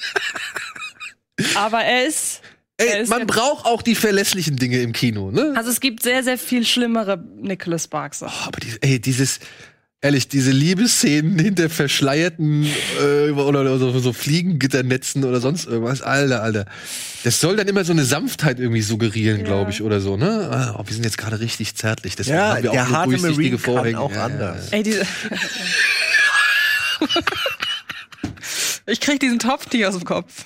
Diesen was? Diesen Topf. Ich habe noch nie gesehen, dass jemand so einen Topf, wenn er ihn sauber macht, so streichelt wie Zac Efron gerade. Ja, gut. Aber hey, Zac Efron. Zac Efron, er ist ein zärtlicher Typ. So, Echt ein guter Filmtitel, aber hey, Zac Efron. der Film ist eigentlich egal, aber hey, Zac Efron. Das ist sehr oft ein Argument für mich, wenn ich mir Filme mit Zac Efron angucke. Kann ich, kann ich mit leben. Gut, auf Ah, Platz zwei. nee. Ja, ist das der Heiratsfilm? Eine Reunion. Nein, Nein, es ist Reunion. American Pie, das Klassentreffen. Gerade neu eingestiegen, aber direkt 730.000 Leute ins Kino gelockt und schon 5,4 Millionen eingespielt. Ja. Ey, ich muss ganz ehrlich sagen, ich habe mich ein bisschen irgendwie damals drauf gefreut, weil irgendwie es ist ja schon so Nostalgie und man erinnert sich. Ich weiß noch, wie ich den ersten und den zweiten gesehen habe und ähm, da, das, da war man noch jung. Da kannte man diese Situation noch aus dem realen Leben. Ähm, Und es war eine wirklich schöne Idee, nochmal ein äh, Sequel nachzuschieben mit den gleichen Leuten, aber nicht das zu machen, was man mal gemacht hat, weil das ist einfach veraltet, diese Art von Humor und so weiter. Ich fand ihn echt nett. Ich fand ihn super sympathisch, hab äh, durchaus gelacht und nach dem ersten mein Liebster. ich freue mich irgendwie Ja. in so einem Fall auch für die Schauspieler immer, dass die dann noch mal irgendwie auch Stifler oder so, also allein, dass ich ihn so nenne, Ja, ich meine, äh, dass die halt alle irgendwie noch mal was machen dürfen. aber Stifler ist, glaube ich, nicht das Problem. Sean William Scott Ja, ist der- eigentlich noch relativ gut im Business. Ich Der weiß, spielt er- zum Beispiel bei Lethal Weapon die Hauptrolle. Oder ja, hat die Hauptrolle schon. Er hat eigentlich am ehesten, äh, ein paar Frauen haben hier, glaube ich, noch was erreicht, aber Aber hier der, der, Ja, ja. unser Kuchenpenetrierer, der ist zum Beispiel fast weg vom Fenster. ja, er meint ja auch, dass ihn alle halt nur als diesen Kuchenheini irgendwie Ja. Tara Reid zum Beispiel, die haben sie auch Gott sei Dank relativ schmal im Film gehalten, ja, weil die halt zum Ja, einen keiner mehr erkennen würde. ja genau, zum einen erkennt man sie kaum noch und zum anderen ist sie halt auch wirklich schlecht. Ey, Tara Reid ist so schlecht geworden als Schauspielerin. Und Ich hier- die war mal besser. Und Alison Pill, ich meine, durch How I Met Your Mother ähm, muss sich auch nicht beschweren. So, die hat, glaube ich, äh, damit mehr Geld gemacht als mit dem American Pie Film. Ja, definitiv. Hier, wie heißt denn der Mann, für den immer alles perfekt sein sollte? Das ist der einzige, den ich Der nirgendwo. Nicht der Heimscheißer. Den Heimscheißer habe ich noch in ein paar Filmen gesehen. Aber hier den anderen, den Kevin, glaube ich, heißt der. Kevin, oder? Oh, keine Ahnung. Ja. Der halt hier mit Tara Reid zusammen war.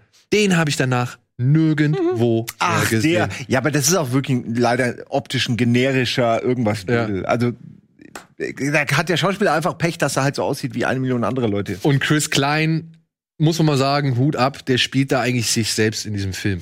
Ne? Mit seiner gescheiterten TV-Karriere oder, oder, oder Filmkarriere oder sonst irgendwas. Der konnte vor Glück reden, dass er den Film noch mal hatte, aber Chris Klein ist ja auch sowas von weg vom Fenster irgendwie. Also ich weiß nicht, wann ihr zuletzt mal was von Chris Klein gesehen habt. Wer ist Chris Klein? wer, wer war das jetzt von denen? Äh, Nova. Oh Gott, wer ist. Ich, Also wir, ach, wie, wie heißt Wer der denn? Chris Clark? Oxler, Ox, Oxley oder wie heißt. Das ist hier der große.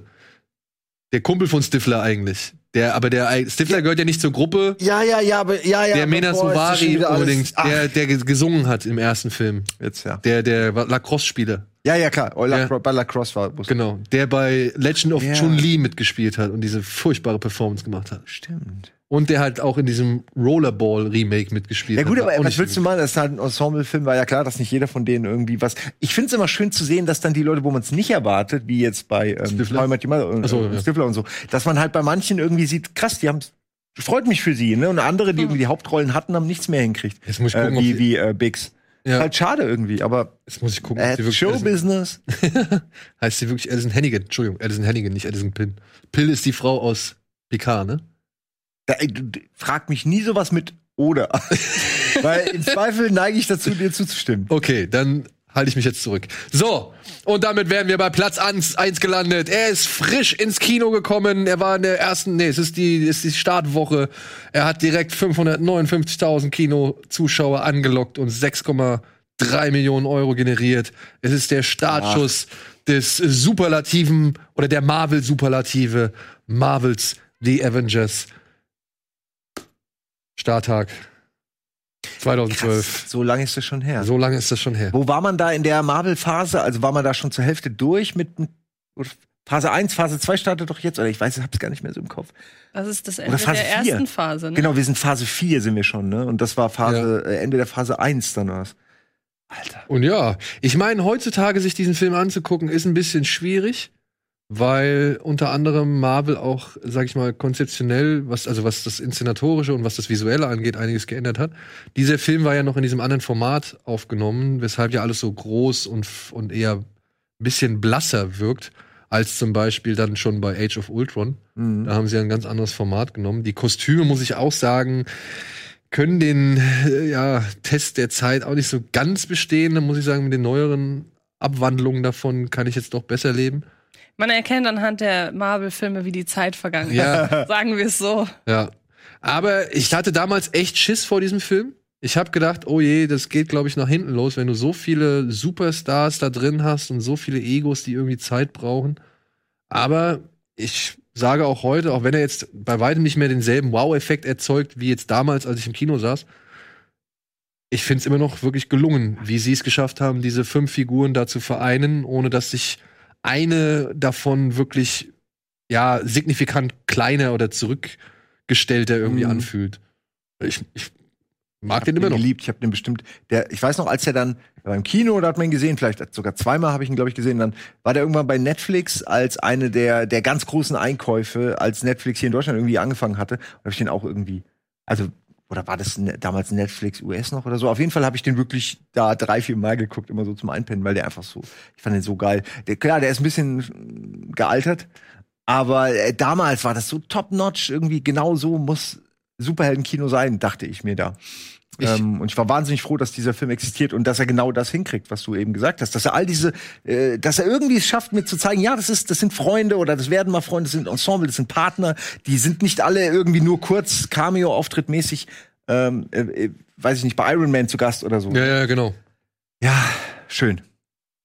Aber wie gesagt, er ist halt, Was wenn man sich jetzt gestartet hat auch. Wenn man sich jetzt so Endgame anguckt, ne, Ja. so, allein vom, vom, von der Optik her, ne, ist das schon echt ein bisschen befremdlich. Also die, gerade dieses Format, irgendwie nach dieses, also dieses hohe Format, irgendwie, das macht den Film, das lässt ihn ein bisschen billiger wirken, als er wahrscheinlich ist.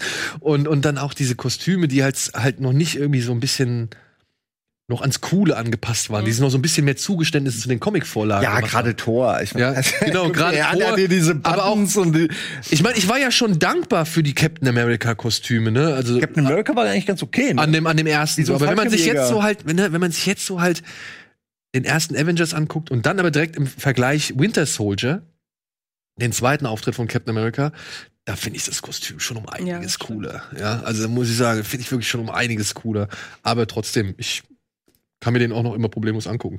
Wir hatten ja mal einen Audioflick zu dem gemacht. Und da hatten wir auch schon so ein bisschen feststellen müssen, ja, okay, hier und da zieht sich's mal so ein bisschen, jetzt weiß man nicht so genau, wo es hin soll. Die ganze Phase auf dem diesem Haley Carrier ist ja schon relativ lang und man verhandelt ja eigentlich nur die ganze Zeit. Aber da muss ich auch sagen, da finde ich eine ganz große Stärke die Dialoge von Joss Whedon. Ja. Also die Dialoge, die sie da Total. geschrieben haben. Weil gerade zum Beispiel dieses Rededuell zwischen Loki und, und Black Widow, also zwischen Scarlett Johansson und, und Tom Hiddleston, das fand ich echt gut damals. Das fand ich echt gut. Heutzutage würdest du es wahrscheinlich nicht mehr bringen, weil du so solche Dialoge schon 10.000 Mal gehört hast Mhm. inzwischen. Aber damals muss ich sagen, wow, cool, finde ich gut. Also das, das, das Ja. hat mir so gerade auf der Dialogebene einfach mal so ein innerliches Hochgefühl gegeben. Ohne die guten Dialoge würdest du die Charaktere auch nicht so nicht so wahrnehmen, ne? so, so wie man sie wirklich dann auch im Film sieht. Ähm, das muss glaubwürdig sein, dass die alle sich selbst vertreten und trotzdem miteinander agieren und Ja. dass dann halt ein Tony Stark weiter ein arroganter, frotzelnder äh, Typ ist, der aber das Herz an der richtigen Stelle hat, nämlich in seiner elektronischen. also ja, Obwohl- immer noch ein guter Film. Man darf den echt, äh, wie gesagt, nicht unterschätzen, was der halt, was der tragen muss, Ja. was der heute trägt, alles, ja. Ja, ich muss ja sagen, mein, meine, meine Lieblings, mein Lieblingselement ist immer die ganze Zeit, wenn, wenn Tony Stark versucht, Mark Ruffalo, also den, den Banner, sag ich mal, den Hulk rauszukitzeln, so, wenn er irgendwie immer ankommt, weil er so interessiert und so neugierig ist, wie der Hulk irgendwie ist, so. Und diese, diese Begeisterung, Faszination für den Hulk, das von, von, von Tony Stark, die fand ich schön, ja. Dieses Arrogante, das hatten wir ja schon ein bisschen. Ja, klar. Dem Zeitpunkt das echt ist auch gesehen. glaubwürdig, weil ich meine, du hast da zwei Wissenschaftler, die Genau. auch so kabeln miteinander. Das ist total geil. Der, der freut sich richtig, Tony Stark, dass man jemanden hat, ne, der irgendwie, der auf seinem Niveau denkt. Das ist so schön auch zu sehen. Ja. Und das wird in ganz wenigen kurzen Dialogen, teilweise im Hintergrund durch Blicke, es wird einfach irgendwie begreiflich gemacht für Und das, das, das hat mir besonders gut immer an, an, dem ersten Avengers gefallen. Das haben sie ja leider später dann auch außer Acht gelassen. Ja, so, das waren unsere Retro-Charts. Waren die schön? Die waren schön, ja. Wunderbar. Bis auf Oder willst du Battle- noch was, willst du noch was zu Avengers sagen? N nur, dass es bis heute mein zweitliebster. Neben Ähm, Endgame ist? Genau. Ja. Und äh, was, äh, ich habe tatsächlich nur einen Film nicht gesehen in dieser, in dieser Auflistung, nämlich Battleship. Battle- Ach, echt? Den, da hat man mir tatsächlich damals von abgeraten. Ein Kollege war aus der Redaktion war drin und meinte, guck dir den nicht an, weil du liegst sonst mit einem epileptischen. Und Ja, das, das, ach stimmt, das könnte natürlich sein. Da sind ein paar wirklich sehr krasse Lichtspielereien Und dann habe ich mir gedacht, dann lasse ich's, weil Ja. das hat mich jetzt auch. Aber was auch wiederum witzig ist, das war ähm, das erste Mal, dass ich zu einem Junket mit durfte zu diesem Film. Ich habe das Interview nicht geführt, aber ich durfte mir mal das mal angucken so. Und dann werde ich nie vergessen, dass ich, die haben, warst du damals auch da bei Ja. dem Bett? Das war, die waren ja da so am Hafen. ja, ja. Und dann bin ich so durch den Gang durch und dann kam jemand von hinten so an, hat auf die Schulter getippt und hat mich so leicht zur Seite geschoben. Der wollte nämlich durch. Dann war das Liam Neeson. Das werde ich nie vergessen. Das ist das, was ich mit Battleship verbinde. Und Peter Berg, ich weiß noch, das, das haben wir fürs ZDF gemacht, glaube ich. Fürs ZDF oder für Pro7 damals noch. Auf jeden Fall hatte Steven ein Interview mit Blake Lively, Mhm. mit Peter Berg und ich glaube Taylor Kitsch war noch mit dabei. Und Peter Berg hatte einen lachsfarbenen Anzug an. einen lachsfarbenen Anzug. Und das Geile war, in dem Film geht es ja darum, also geht es unter anderem darum, dass der Charakter von Taylor Kitsch versucht, dem Charakter von Blake Lively einen Burrito zu besorgen und bricht deswegen in einen Supermarkt ein, um den dort heiß zu machen oder um den, um so, ein- so ein Mikrowellen-Burrito dort zu klauen oder sonst irgendwas, was böse in die Hose geht. Und Steven oder wir dachten uns halt, ja, ist doch eigentlich ganz nett, wenn wir denen jetzt so ein paar Burritos mitbringen Ja. als Essen, als Snacks so. Aber Blake Lively ging es an dem Tag wohl richtig mies. Das wollte ich gerade noch ergänzen. Bei uns, in unserem Slot, hat sie sich nämlich übergeben. Ja, genau. Nein. Doch. Ja, Von eurem Burrito? Ich weiß es nicht, ob es Das an dem ja Burrito geil. von uns lag oder ob es ihr schon vorher schlecht ging. Aber ich glaube, es ging ihr zu dem Zeitpunkt schon vorher schlecht, weil ich glaube, das war, wenn mich nicht alles täuscht, äh, der Beginn ihrer Schwangerschaft. Ja, ja, genau. Das wurde uns dann im Nachhinein auch. Wir Ach so, durften das okay. nämlich, Ja. ich hoffe, ich, das ist ja mittlerweile verjährt. Ähm, wir durften das nämlich nicht senden. Natürlich nicht. Ja, wir, Klar. ja, also bei uns mussten wir auch darauf achten, dass sie nicht so oft mit ihrem eher doch gezeichneten Gesicht Mhm. äh, dann zu sehen ist. Ja, krass, wenn es dir nicht gut geht, du musst so ein Press äh, Junket machen. Das Ja. ist, das ist der Horror. Aber, Aber- das ist der Job, ne? Auf der anderen Seite muss man dann wieder sagen, Respekt, Profi, Mhm. cool, dass sie es dann versucht durchzuziehen und zu sagen, ey, die Leute kommen hierher, dann versuche ich auch meinen Teil dazu zu leisten, irgendwie, dass, sie- dass hier richtig verkauft wird. Es gibt Leute, die haben schon für wesentlich geringeres, sag ich mal, solche Sachen ausfallen lassen Mhm. oder aus wesentlich ähm, dümmeren Gründen Ja. Sachen ausfallen lassen. Sicherlich, ja. Ja.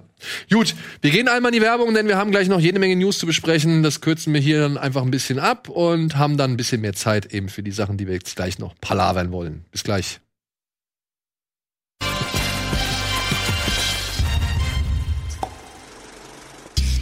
Hallo und willkommen zurück zur aktuellen Ausgabe Kino Plus mit äh, Simon und mit Antje. Und jetzt geht's einfach direkt in die News, die ich vorlesen muss.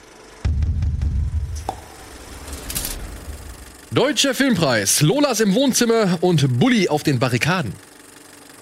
We Are One, virtuelles Filmfestival wird über YouTube gestreamt. Zeit wird's. Ryan Reynolds übernimmt altes Tom Cruise Projekt.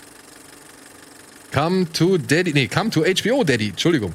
Neuigkeiten zur Hellraiser-Serie. One More Time. Daft Punk produzieren den Soundtrack zu Dario Argentos neuem Film. Jetzt wird's ernst. Kinokette AMC will keine Universal-Filme mehr zeigen. Jetzt doch, auch die Oscars ändern ihre Regeln.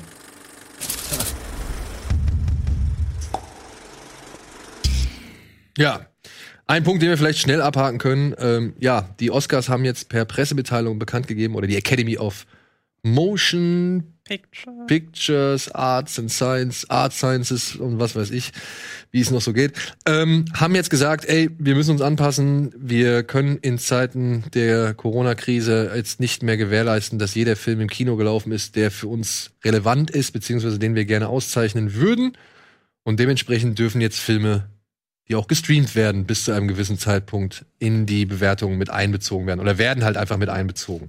Darüber hinaus hat man noch beschlossen, dass die Kategorie Sound Editing und Sound Mixing tatsächlich ein bisschen zu schwierig ist, das immer wieder zu erklären und zu auseinanderzuklabüstern, was was ist. Und deswegen hat man gesagt, okay, wir machen jetzt daraus eine Kategorie und die heißt einfach Best Sound. Bisschen schade, Ja, ich muss auch, also ich, ich weiß, ich war damals dabei und habe auch die Unterschiede, aber jetzt wüsste ich sie auch schon nicht mehr. Also irgendwie ist es Ja. wahrscheinlich das Smarteste. Die eine Kategorie geht darum, welche Sounds erzeugt werden.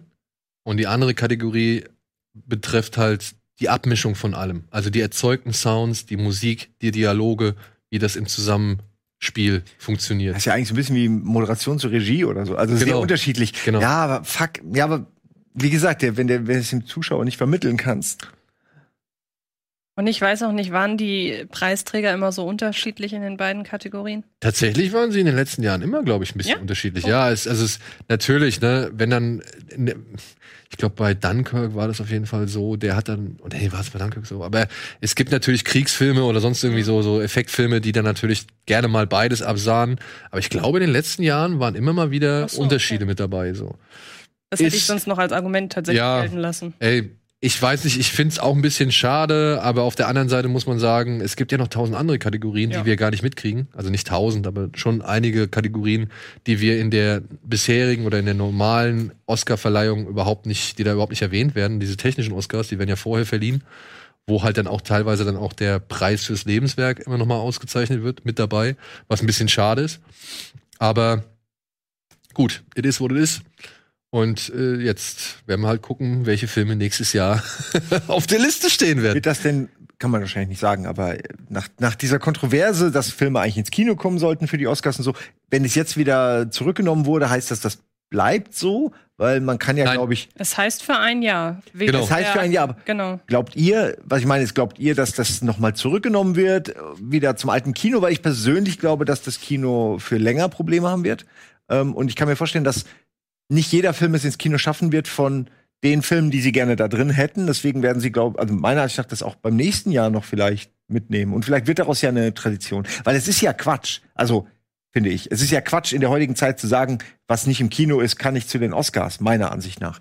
Gut, das Ähm, haben sie ja schon ähm, hier und da aufgeweicht, Genau. beziehungsweise haben sie ja insofern ermöglicht, dass jetzt so ein Irishman oder Marriage Story, dass die ja trotzdem zugelassen werden, weil sie eben halt mal für eine Woche im Kino Genau. waren. Und aber dieser, ja, das ist ja, ist ja eigentlich, ne, ist ja eigentlich Quatsch, dass du was eine Woche irgendwo in ein Kino bringst oder, oder ein paar. Also ich, ich, was ich frage ist, ist doch eigentlich der fairere Weg in der heutigen Welt, so eine Bedingung für immer aufzulösen. Oder wie seht ihr das? Ja, es ist so ein bisschen, es ist auf jeden Fall ein sehr komplexes Thema meiner Ansicht nach, dass man nicht so einfach beantworten kann und dann halt auch, was man vielleicht auch mal mit ein bisschen Rückblick betrachten müsste, weil bei den Oscars waren halt Kinofilme zugelassen und da waren jetzt nicht zum Beispiel die Filme zugelassen, die direkt auf DVD oder VHS erschienen sind, so, weißt du, das haben sie vorher schon Die nicht aber gemacht. auch scheiße sind meistens. Ja, Ja, Also, aber auch ein Lucky Number gewinnen Ja, aber auch ein. Lucky Number 11 zum Beispiel, der kam hierzulande nur auf DVD raus. So. Gut, aber der hätte auch keinen Oscar gewonnen. Der wäre wahrscheinlich nicht mal nominiert worden. es gibt aber trotzdem Gutes. Ja, ich meine, ähm, es gibt ja auch viele ausländische Filme mit amerikanischer Beteiligung, die niemals bei den Amerikanern groß im Kino landen oder halt irgendwie eine Wahrnehmung erfahren, wie jetzt, keine Ahnung, jetzt zum Beispiel die ganzen großen Studiofilme von Warner, Disney und Uni- Universal so, ja. Und trotzdem sind das gute Filme, die halt auch für den Oscar zugelassen werden könnten, weil sie zum Teil mit amerikanischen Geldern finanziert sind oder mit amerikanischen Darstellern bestückt sind oder vielleicht sogar von amerikanischen Studios mitproduziert wurden. Wir produzieren ja auch diverse Filme im Ausland mit. Monos zum Beispiel ist durch deutsche Filmförderung mit entstanden. Der Film spielt in Argentinien, Brasilien. Ja, also das ist, ähm, äh, das ist halt und wurde auch da gedreht so. Es ist fernab von uns, aber da stecken auch deutsche Gelder mit drin. Also dann deswegen sage ich, ich finde, da muss man halt schon irgendwie genau gucken, was macht man, wie macht man es, wonach geht man, welche Kriterien muss ein Film erfüllen, um dann halt auch bei den Oscars zugelassen zu werden. Und ich finde, man kann nicht sagen, okay, jeder Streaming-Film ist jetzt automatisch dann gleichzeitig berechtigt, neben Filmen wie jetzt ein, einfach nur ein Beispiel jetzt mal, wie ein Dune zugelassen zu werden, irgendwie. Nur weil jetzt zum Beispiel, jetzt dummes, dummes Beispiel, aber ich habe jetzt gerade diesen äh, nochmal irgendwie, mir ist nochmal dieser Rim of the World, der letzte Film von McG, der war auch exklusiv für Netflix, ging so um so vier Teenies mitten in so einer Alien-Apokalypse.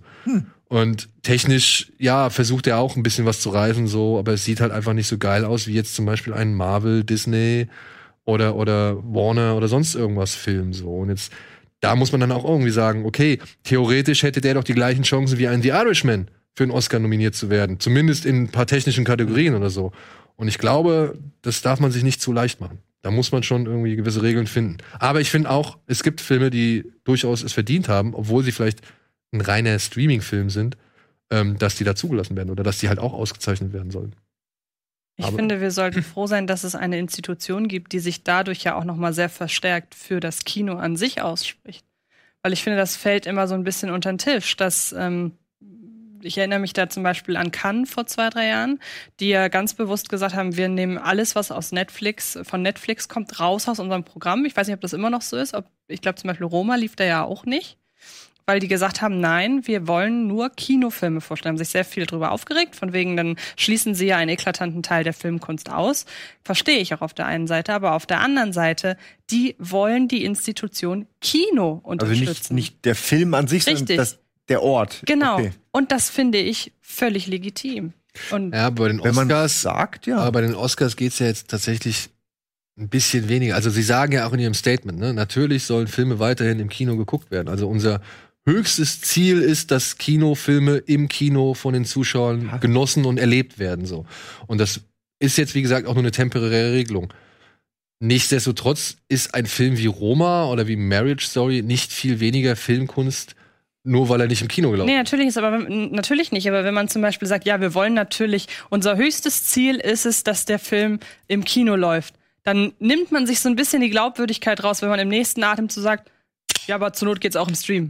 So. Und deshalb finde ich das schon, ich finde es gut, dass man sagt, in diesem Jahr, wo die Umstände wirklich anders sind, dass man ein möglichst breites Teilnehmerfeld hat, weil seien wir mal ehrlich, wenn, äh, wenn wirklich nur Kinofilme gelten, was wird denn dann nächstes Jahr nominiert? ja. Der Unfassbare und Sonic. So, im Der Großen. Unsichtbare. Was ich sehr Genau. gerne sehen Äh, ja, genau. würde. Der, der Unsichtbare und Sonic in Ja. allen Kategorien. So. Nee, warte mal, warte mal, vielleicht kommen wir mit äh, die Känguru-Chroniken noch in den besten Auslands-Oscar. Oh ja, genau. Sch- schönster Tierfilm dann. Sonic oder Känguru. Best, Best Animated Creature. Nee, deshalb finde ich das völlig fein, dass man in so einer, äh, in diesen, unter diesen Umständen, dass man gerade sagt, wir wollen ein breites Feld, wir wollen auch, dass die Filmkunst an sich natürlich nicht ausstirbt. Deshalb nehmen wir den Stream. Aber ansonsten bin ich dann doch eher auf der Seiten der Academy, wenn die sagen, ähm, wer bei uns nominiert sein möchte, der muss, da, der Film muss das Kino wenigstens einmal berührt haben, so und sei es nur für eine Woche irgendwie. Ja, das, ich muss Ja, auch. was ihr sagt, hat Hand und Fuß, man kann ich nicht sagen. Gerade das Kann-Argument finde ich sehr äh, treffend, dass man sagt, nee, man möchte das Kino als Institution erhalten. Das, da steckt ja auch Kultur mit drin. Das ist ja, Ja. wichtig für, für Länder und Menschen äh, generell. Das ist schon Nun, okay. nun ist das Cannes-Festival aber weniger, also Oscar ist schon ein bisschen mehr PR und Show und das Genau. Ganze. Also, Ja, Oscar ist auch ein bisschen mehr Geld. Also ich Ja. glaube, da geht's dann auch wirklich darum, äh, wir wollen unsere Filme mit Oscars Genau. ausstatten. Das ist Geld, äh, bares Geld am Ende. Oder man erweitert es einfach. Und man sagt halt wirklich, man macht, man macht eine Trennung zwischen Kino und Streaming. genau, man kann ja eine Kategorie machen. Bester Ja, beste- Streaming-Film. Ja, weißt du, Best Streaming, Best Streaming Movie oder sowas. ja, finde ich. auch. Oder man macht halt wirklich die Streamies oder so. Du machst du deinen eigenen. Oder die Streamies, ähm, aber ich meine, theoretisch, also was ich nicht so ganz verstehe, obwohl, ich weiß nicht, inwiefern die da schon berücksichtigt werden, aber eigentlich müssten die Emmys zum Beispiel da auch mal ein bisschen sagen, ey, wir erweitern das Portfolio. Ja, stimmt. Die, äh, dafür gibt's ja eigentlich schon die Emmys, ne? Eigentlich. Weil, das, also, ich finde, Streaming-Filme, es ist wie Direct-to-DVD oder Direct-to-VHS oder was weiß ich oder Direct-to-Video. Ähm, da ist schon ein gewisser Markt vorhanden. Ich finde, die Qualität hat sich aber verbessert. Also es gibt deutlich bessere Qualität als an Streaming-Filmen, als es für sehr lange Zeit an Direct-to-Video-Filmen gab. Und trotzdem, ja, sollte man da, glaube ich, auch vielleicht einen eigenen Preis für schaffen. So, ja. Also ich meine, ja, Oscar in allen Ehren und so weiter, aber es gibt genug Leute, die sagen auch heute, Oscar hat für mich an Wert verloren.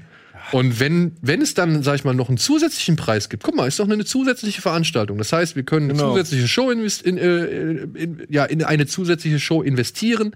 Wir können eine zusätzliche Show generieren, wir können Arbeitsplätze schaffen, wir können wieder eine Menge Leute drumherum irgendwie beschäftigen und vielleicht ist Interesse, Interesse für irgendwie die Zuschauer generieren und so weiter.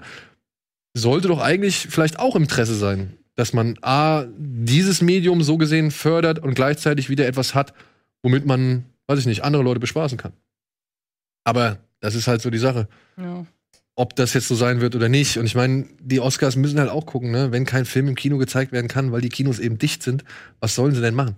Also, bin eh gespannt, wie die Show wird. Also Ja, Ob sie was ich habe anderes halt machen. jetzt so ein bisschen die Befürchtung, dass man sagt, ja gut, äh, damit wir die 2020 noch raushauen können, dass dann eben einige Filme vorgezogen dann gestreamt werden und nicht, dass man nicht wartet, um sie in den Kinos zu bringen. Ja. Aber das sind wahrscheinlich dann auch nicht die großen Blockbuster, weil ein James Bond wird jetzt wahrscheinlich nicht extra zur Oscarsaison noch gestreamt, weil er wahrscheinlich jetzt nicht so der erste Mhm. Oscar-Anwärter wäre. das glaube ich auch nicht. Aber da können wir ja einhergehend mit dem nächsten Thema weitermachen, oder? Oder beziehungsweise. Zwei, die sich jetzt anbieten. Ich bin Ja. gespannt, welches du nimmst. Ich, ey, wir können gerne mit AMC weitermachen, denn wo wir jetzt aber sind bei, bei dem Streaming, Trolls 2, ähm, der Chef von, oder einer der Chefs von Universal hat halt verkündigt, ey, hier, das war so gut, wir haben innerhalb drei Wochen haben wir 100 Millionen Dollar verdient. Und äh, ja, jetzt müssen wir darüber nachdenken, ob wir nicht vielleicht äh, das Kinoauswertungssystem so ein bisschen anpassen. Ja, also er hat schon irgendwie anklingen lassen, dass es nicht mehr, dass sie schon Interesse daran hätten, das Ganze etwas zu verändern. So, Im Sinne von zeitgleich Kino und genau, zeitgleich Video und ey, ich VOD. fänd's super. Ich bin nicht immer in Kinostimmung. Ich will aber schon auch die Filme sehen, aber ich bin nicht immer in der Stimmung, eine Dreiviertelstunde äh, Bus zu fahren und so, um irgendwo zu landen und dann da zu warten und dann läuft noch Werbung und nee. Also ich kann das schon verstehen, dass da so eine gewisse Überdrüssigkeit bei manchen Leuten angesichts der technischen Möglichkeiten besteht. Ja, aber diese Aussage hat jetzt halt die mitgrößte Kinokette der Welt, AMC, dazu veranlasst zu sagen, okay, wisst ihr was, Freunde? Nee, unter den Voraussetzungen und unter diesen, diesen Anzeichen oder unter diesen Tönen, die hier anschlagt, das ist dann für uns kein anderer, lässt für uns kein anderes Mittel zu, als zu sagen, wir zeigen keine Universal-Filme mehr bei uns in den Kinos. Und jetzt muss man dazu sagen, Tauziehen oder was soll das sein? Das ist naja, für beide ein Verlust. Naja, wenn dir ein Verleih im Grunde sagt, ey, es ist scheißegal, ob es dich gibt, den Film, den ihr zeigt, den können die Leute auch zu Hause streamen, dann sagt man dem, sagt man den Kinos ja so gesehen, euch braucht keine Sau. Also, das, und ich finde, ich kann das total nachvollziehen. Ich wundere mich auch, warum die Nachricht keine höheren Wellen schlägt. Ich, ich, ich würde gerne einen Vergleich, ich weiß nicht, ob ich damit recht habe oder so, ich will nur, der Vergleich fiel mir direkt ein. Es gibt ja auch Bars und Kneipen, wo ich für einen Becks drei Euro bezahle oder für einen Cocktail acht. Aber du kannst den Scheiß auch zu Hause machen. naja, es sind einfach zwei unterschiedliche Menschentypen, die, die zu Hause trinken, sage ich jetzt mal mit Freunden oder auch alleine, und die, die äh, in eine Bar gehen. Das sind unterschiedliche Motivationen dahinter. Und ich glaube, dass es bei Kino und Streaming, zumindest wenn ich das mit mir vergleiche, auch so ist. Das heißt nicht, dass, ne, dass das eine weniger wert ist, aber ich finde, sowas schadet dem Ganzen eher, als wenn sie sich da einigen hinter den Kulissen. Ich finde, sowas ist irgendwie kindisch. Ja, aber Kino hat doch den. Ein, also Kino hat kaum noch irgendwelche im Vergleich zum Streaming irgendwelche Vorteile, wenn man mal ehrlich ist. Aber diesen einen USP, den das Kino noch hat, Nämlich, wir zeigen, wenn ihr neue Filme gucken wollt, dann müsst ihr ins Kino gehen. Wenn ihr mitreden wollt, was in Avengers Endgame passiert, in Star Wars, in was auch immer, dann müsst ihr ins Kino gehen.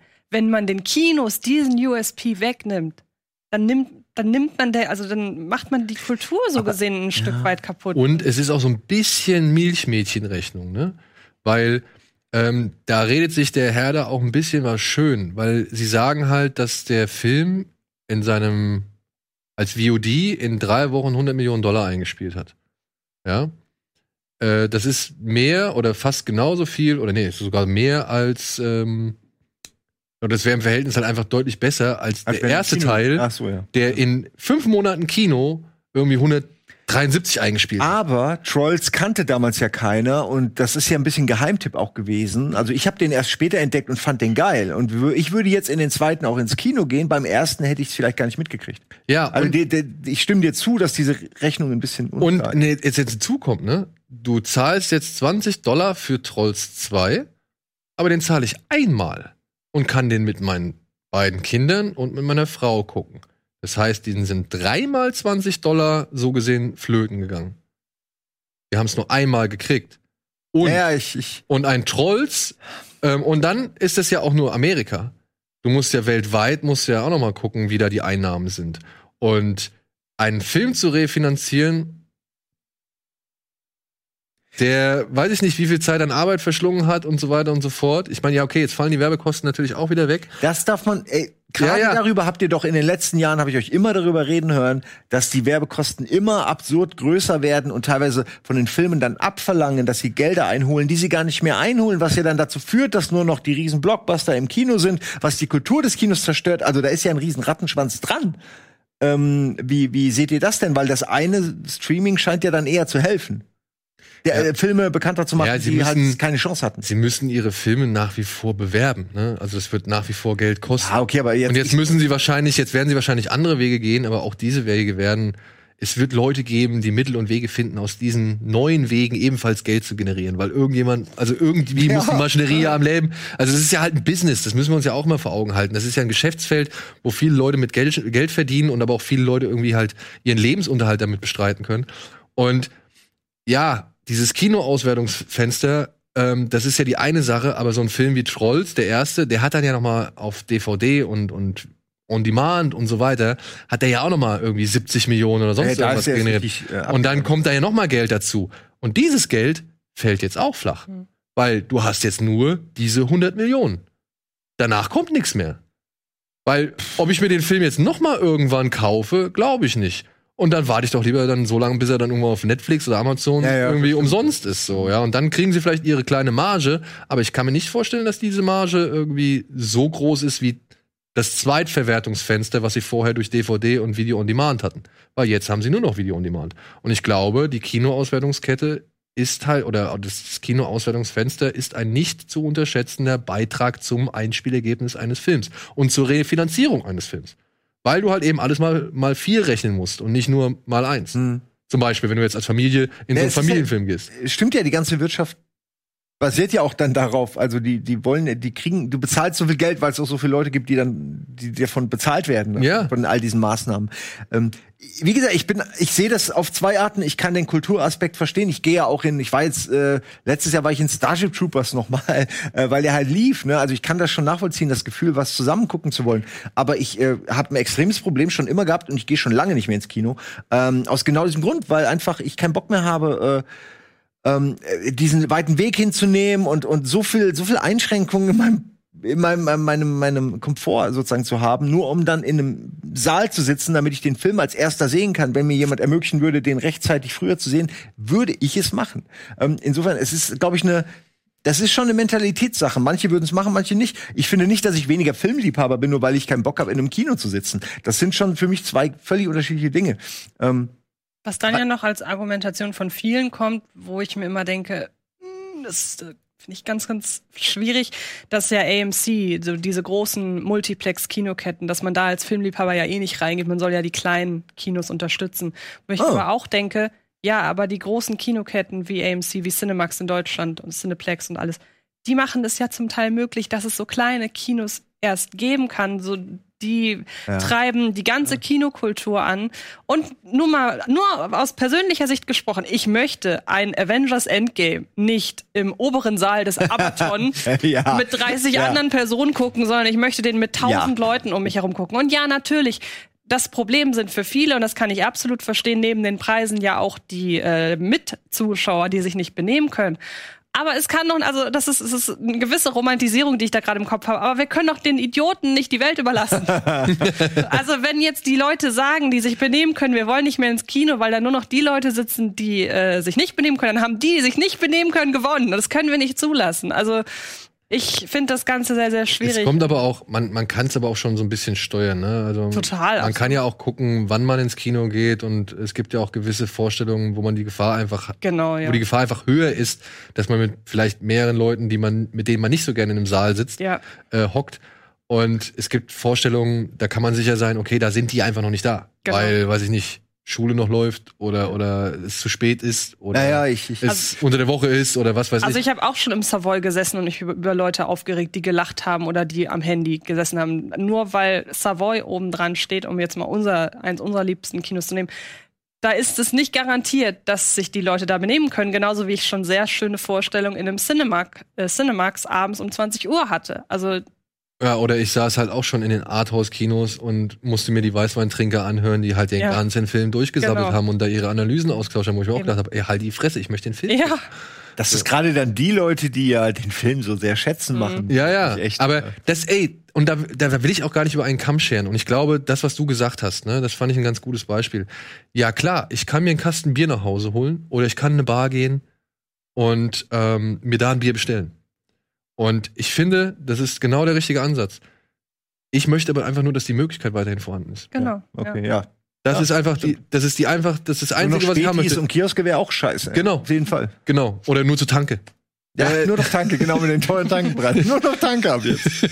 Das, das wäre auch scheiße. Aber ich möchte weiterhin die Möglichkeit haben. Ich möchte weiterhin in eine Bar gehen, ich möchte weiterhin in ein Kino gehen, ich möchte weiterhin entscheiden können, ob ich jetzt vielleicht zu Hause bleibe. Stimme ich dir vorbei. Und ich, ich sag auch, es gibt Filme, für die muss ich nicht ins Kino unbedingt gehen. Da kann ich auch sagen, ey, den gucke ich mir zu Hause auf meiner Leinwand an und bin vielleicht bereit, ein bisschen mehr dafür zu zahlen. So. Alles kein Thema. Aber es gibt trotzdem Filme, ich möchte Dune nicht bei mir zu Hause auf der Leinwand gucken. Ich möchte Dune in einem großen Kinosaal sehen. Ich möchte ja auch gerne mit Leuten vorher drüber reden, nachher drüber. Genau. Das Gefühl haben, man hat was zusammen erlebt. Ich will das ja auch. Wie gesagt, ich bin nicht so ganz anti, aber es ist weniger geworden bei mir. Seitdem ich einen größeren Fernseher habe und Streaming-Services, gehe ich weniger ins Kino. Gut, und Ich jetzt bin sind sie der noch Einzige zu. wahrscheinlich. Ja, jetzt sind sie noch zu. Ja gut, jetzt eh noch. Cineworld, eine weitere Kette, hat sich übrigens auch noch, glaube ich, mit angeschlossen bei AMC und hat gesagt, den Protest unterstützen wir und wollen auch ähm, äh, Universal-Filme erstmal boykottieren. aber ich glaube, es ist noch nicht ausgeschlossen, dass sich die ganzen Parteien noch mal an einen Tisch setzen. Das wirkt aber Es wird ganz, vor schön, allem- ganz schön hart. Es alles. wird vor allem schwierig, wenn ähm, diese Kinoketten dann trotzdem eben halt auf Filme angewiesen sind wie Fast and Furious 9 Natürlich. oder wie heißt der neue Jurassic World? ja. Du weißt, was ich meine? Aber der, Mhm. der dritte Jurassic World-Film und so, wenn diese Filme kommen, dann wird's auch für ein AMC. Und man muss dazu sagen, AMC, ne, die haben über 1000 Kinoseele rund um den Erdball verteilt. Zu denen zählt auch die UCI-Filmgruppe zum Beispiel oder die Kinogruppe. Ähm, ja, die werden sich auch umschauen, wenn halt genau solche Publikumshits wie Minions oder sowas oder eben äh, Jurassic Park oder Jurassic World und halt Fast and Furious, wenn die halt dann wegbrechen. Ne? Das ist halt nicht zu unterschätzendes Publikumsfutter. Äh, Futter, so. Mich würde mal interessieren, jetzt, wir haben gar nicht über den Film geredet, nur über, nur über seine Einspielergebnisse. Trolls 2, ist der denn gut? Kann ich den. Wenn du den ersten mochtest, wirst du, glaube ich, den zweiten auch mögen. Der erste war überraschend Ich, ja. echt. Irgendwie eher authentisch wirkte der erste so ein Ich finde den zweiten nicht ganz so gut. Ich finde die Story vom zweiten noch ein bisschen eindimensionaler und lahmer. Ich hatte euch ja schon erzählt, worum es Da war geht. doch eh schon keine, oder? Ähm, aber ich glaube, du wirst ihn mögen. Okay, ja, gut. Ich kann an der Stelle Ritual empfehlen. Äh, Das fand ich bei Netflix ganz gut. Hat nichts mit Trolls zu tun, aber es hat einen ähnlichen roughen Charme, fand ich für mich. Äh, Ist schon eine Weile her, dass ich den gesehen habe. The? Ritual, das Ritual. Ähm, Der Mit Horrorfilm. dem Wald. Ja. Fand Was den hat den der Wald? mit Trolls zu tun? Nein, ich finde, ich fand, dass der, nee, ich sage ja gerade, der hat nichts mit Trolls zu tun, aber ich finde, der hat einen ähnlichen, äh, der wirkt ähnlich äh, echt. Also der wirkt, ich habe den jetzt nur so erinnert. Doch, der wirkt auch, finde ich, ziemlich echt und authentisch. Oder ich habe mir gerade was Falsches gedacht. Okay. Ihr findet ihn offensichtlich scheiße. Nein, The Nee, Ritual finde ich super. Ich mochte den auch. Ich habe nur diesen Also, Gedanken. was hat super, er, aber nicht, hat er nicht auch dieses, naja, dass man so das Gefühl hat, der ist, ich weiß jetzt gerade nicht, wie er gefilmt ist, ich habe jetzt keine Bilder mehr im Kopf, aber ich hatte den auch als glaubwürdig gefilmt in Erinnerung, so als Hm. könnte er wirklich passieren. Aber wenn ihr so reagiert, dann verwechsel ich das vielleicht. Doch, aber das. Also, Aber ich fand ihn gut. Ja. Das wollte ich nur verstehe nur den. Ich verstehe auch die Zusammenhänge nicht. Ja, beides, okay, kann ich dir sagen. Beides spielt viel bei Nacht, beides spielt viel im Wald, beides ist äh, Handkamera gefilmt, beides soll aussehen, als wäre es echt passiert. Ist das Kann es sein, dass du nicht. Also. Deswegen frage ich ja gerade, verwechsel ich sprichst Trolls? du denn? Gibt es nicht noch eine Horrorreihe, die auch mit Trolls. Ich meine, wo sie tun den hat? Troll jagen. Das Heißt ist, der nicht Troll? Troll Hunter. das ist Troll Hunter. Ja, aber siehst du, da ist doch dann der Fehler. Das ist ja das, was ich meine. Ich denke die ganze Zeit an Troll Hunter. Meint ihr Troll, was ist Trolls? Das ist ein, Ein Animationsfilm. Animationsfilm mit Über ganz viel Glitzer. diese blöden Figuren. es gibt die immer noch? Ist das euer Ernst? Ja, jetzt verstehe ich aber, warum ihr euch so wundert. Aber jetzt ernsthaft? Wir reden die ganze Zeit über diesen scheiß Trolls? Warum guckt ihr den überhaupt? Ich hab den nicht geguckt. Ich kenne weder den ersten noch den zweiten. Aber so wie du gesagt hast, allgemein, wenn dir der erste gefallen hat, ja. Nee, ich meinte. Aber Ne? Troll Hunter ist geil. Ja, aber das, äh, ich meinte Troll Hunter. Äh, Der ist ich cool. fand Trolls okay. Äh, Ich fand cool, dass du so ein großer Fan von Trolls nee, bist. ich hab, nee, sorry, hasse ich. Can't stop the feeling und so. Das waren die 90er, oder was mit den, diesen Ja. Haaren? Ja, genau. Da kommen jetzt Filme. Ich muss ohne Scheiß, ich habe keine Kinder, offensichtlich. Ich hab Kinder, ich hab Ey, mit für mich war das ganz klar, als ich dir auch den Link geschickt habe, war das ganz klar, dass das der zweite von Trollhunter Nein, ist. nein, nein, nein. Oh, schade, ich hätte gern einen zweiten Trollhunter. Ich auch. Aber der, ähm, wer ist es? Ole Bondahl? Ja, stimmt, Ja. genau. Der macht jetzt halt richtig viel. Äh, Aber ist nicht lustig, wie lange wir mit diesem falschen Wissen reden konnten, bis wir es gerafft haben? Ist schön, also The Ritual war dann wirklich so der letzte. Ja, ja, also ich dachte, okay, wie falsch kann ich Aber dir jetzt vorher gab es liegen? gar keine Anzeichen. Ah, vor allem geil. Jetzt guckst du diese 40 Minuten die Sendung an und denkst dir die ganze Zeit, worüber redet der Simon denn da?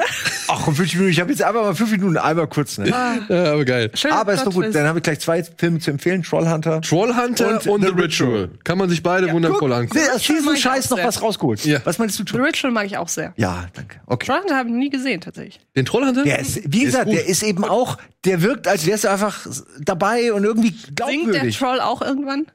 Hm, Ich will tatsächlich? nicht sagen. Tatsächlich? Ich glaube, ja. er singt nicht. Doch, da Was? gibt's doch, doch der, der, der, der, gegen Ende, da gibt's so diesen, diesen, diesen Gesang. Also das ist die, die, die, die Scheiße, jetzt wo du sagst, jetzt gerade könnte ich das auch nicht Verrückt. mehr. Also ich sage, sie haben, ich machen Geräusche. Aber das einzige Geräusch ist Troll! Und dann kommt der Troll durch den Wald. Aber der Film ist, der ist, der ist, der ist cool, weil der ist so ein bisschen was von allem. Der hat halt dieses Found-Footage-Ding, ja. Dann gleichzeitig ist er aber auch schon echt, also der zieht sich schon sehr, der zieht das eigene Land schon sehr durch den Kakao, ja. Also der macht schon sehr über das Land lustig Ach, ich und, fand's sympathisch. und über die, über die Mythologie. Er spielt wahrscheinlich in Norwegen, nehme ich an. ja, genau. Aber gleichzeitig ist der dann halt auch unheimlich, beziehungsweise schafft er es irgendwie dieses, diese, diesen Bruch irgendwie zu einem zu einem echt äh, stimmungsvollen Mystery-Film irgendwie noch hinzukriegen. So, das fand ich schon echt ziemlich gut. ja. ja. So, äh, ach komm, guck ich. mal. Sind wir jetzt in. Part 3 oder Part 4? Ich bin jetzt ein bisschen durcheinander in geraten. Part 4. Wir sind schon gerade in Part 4. Ja. Oh, da müssen wir uns ja beeilen. nee, wir machen einfach Werbung. Und ähm, besprechen den Rest gleich.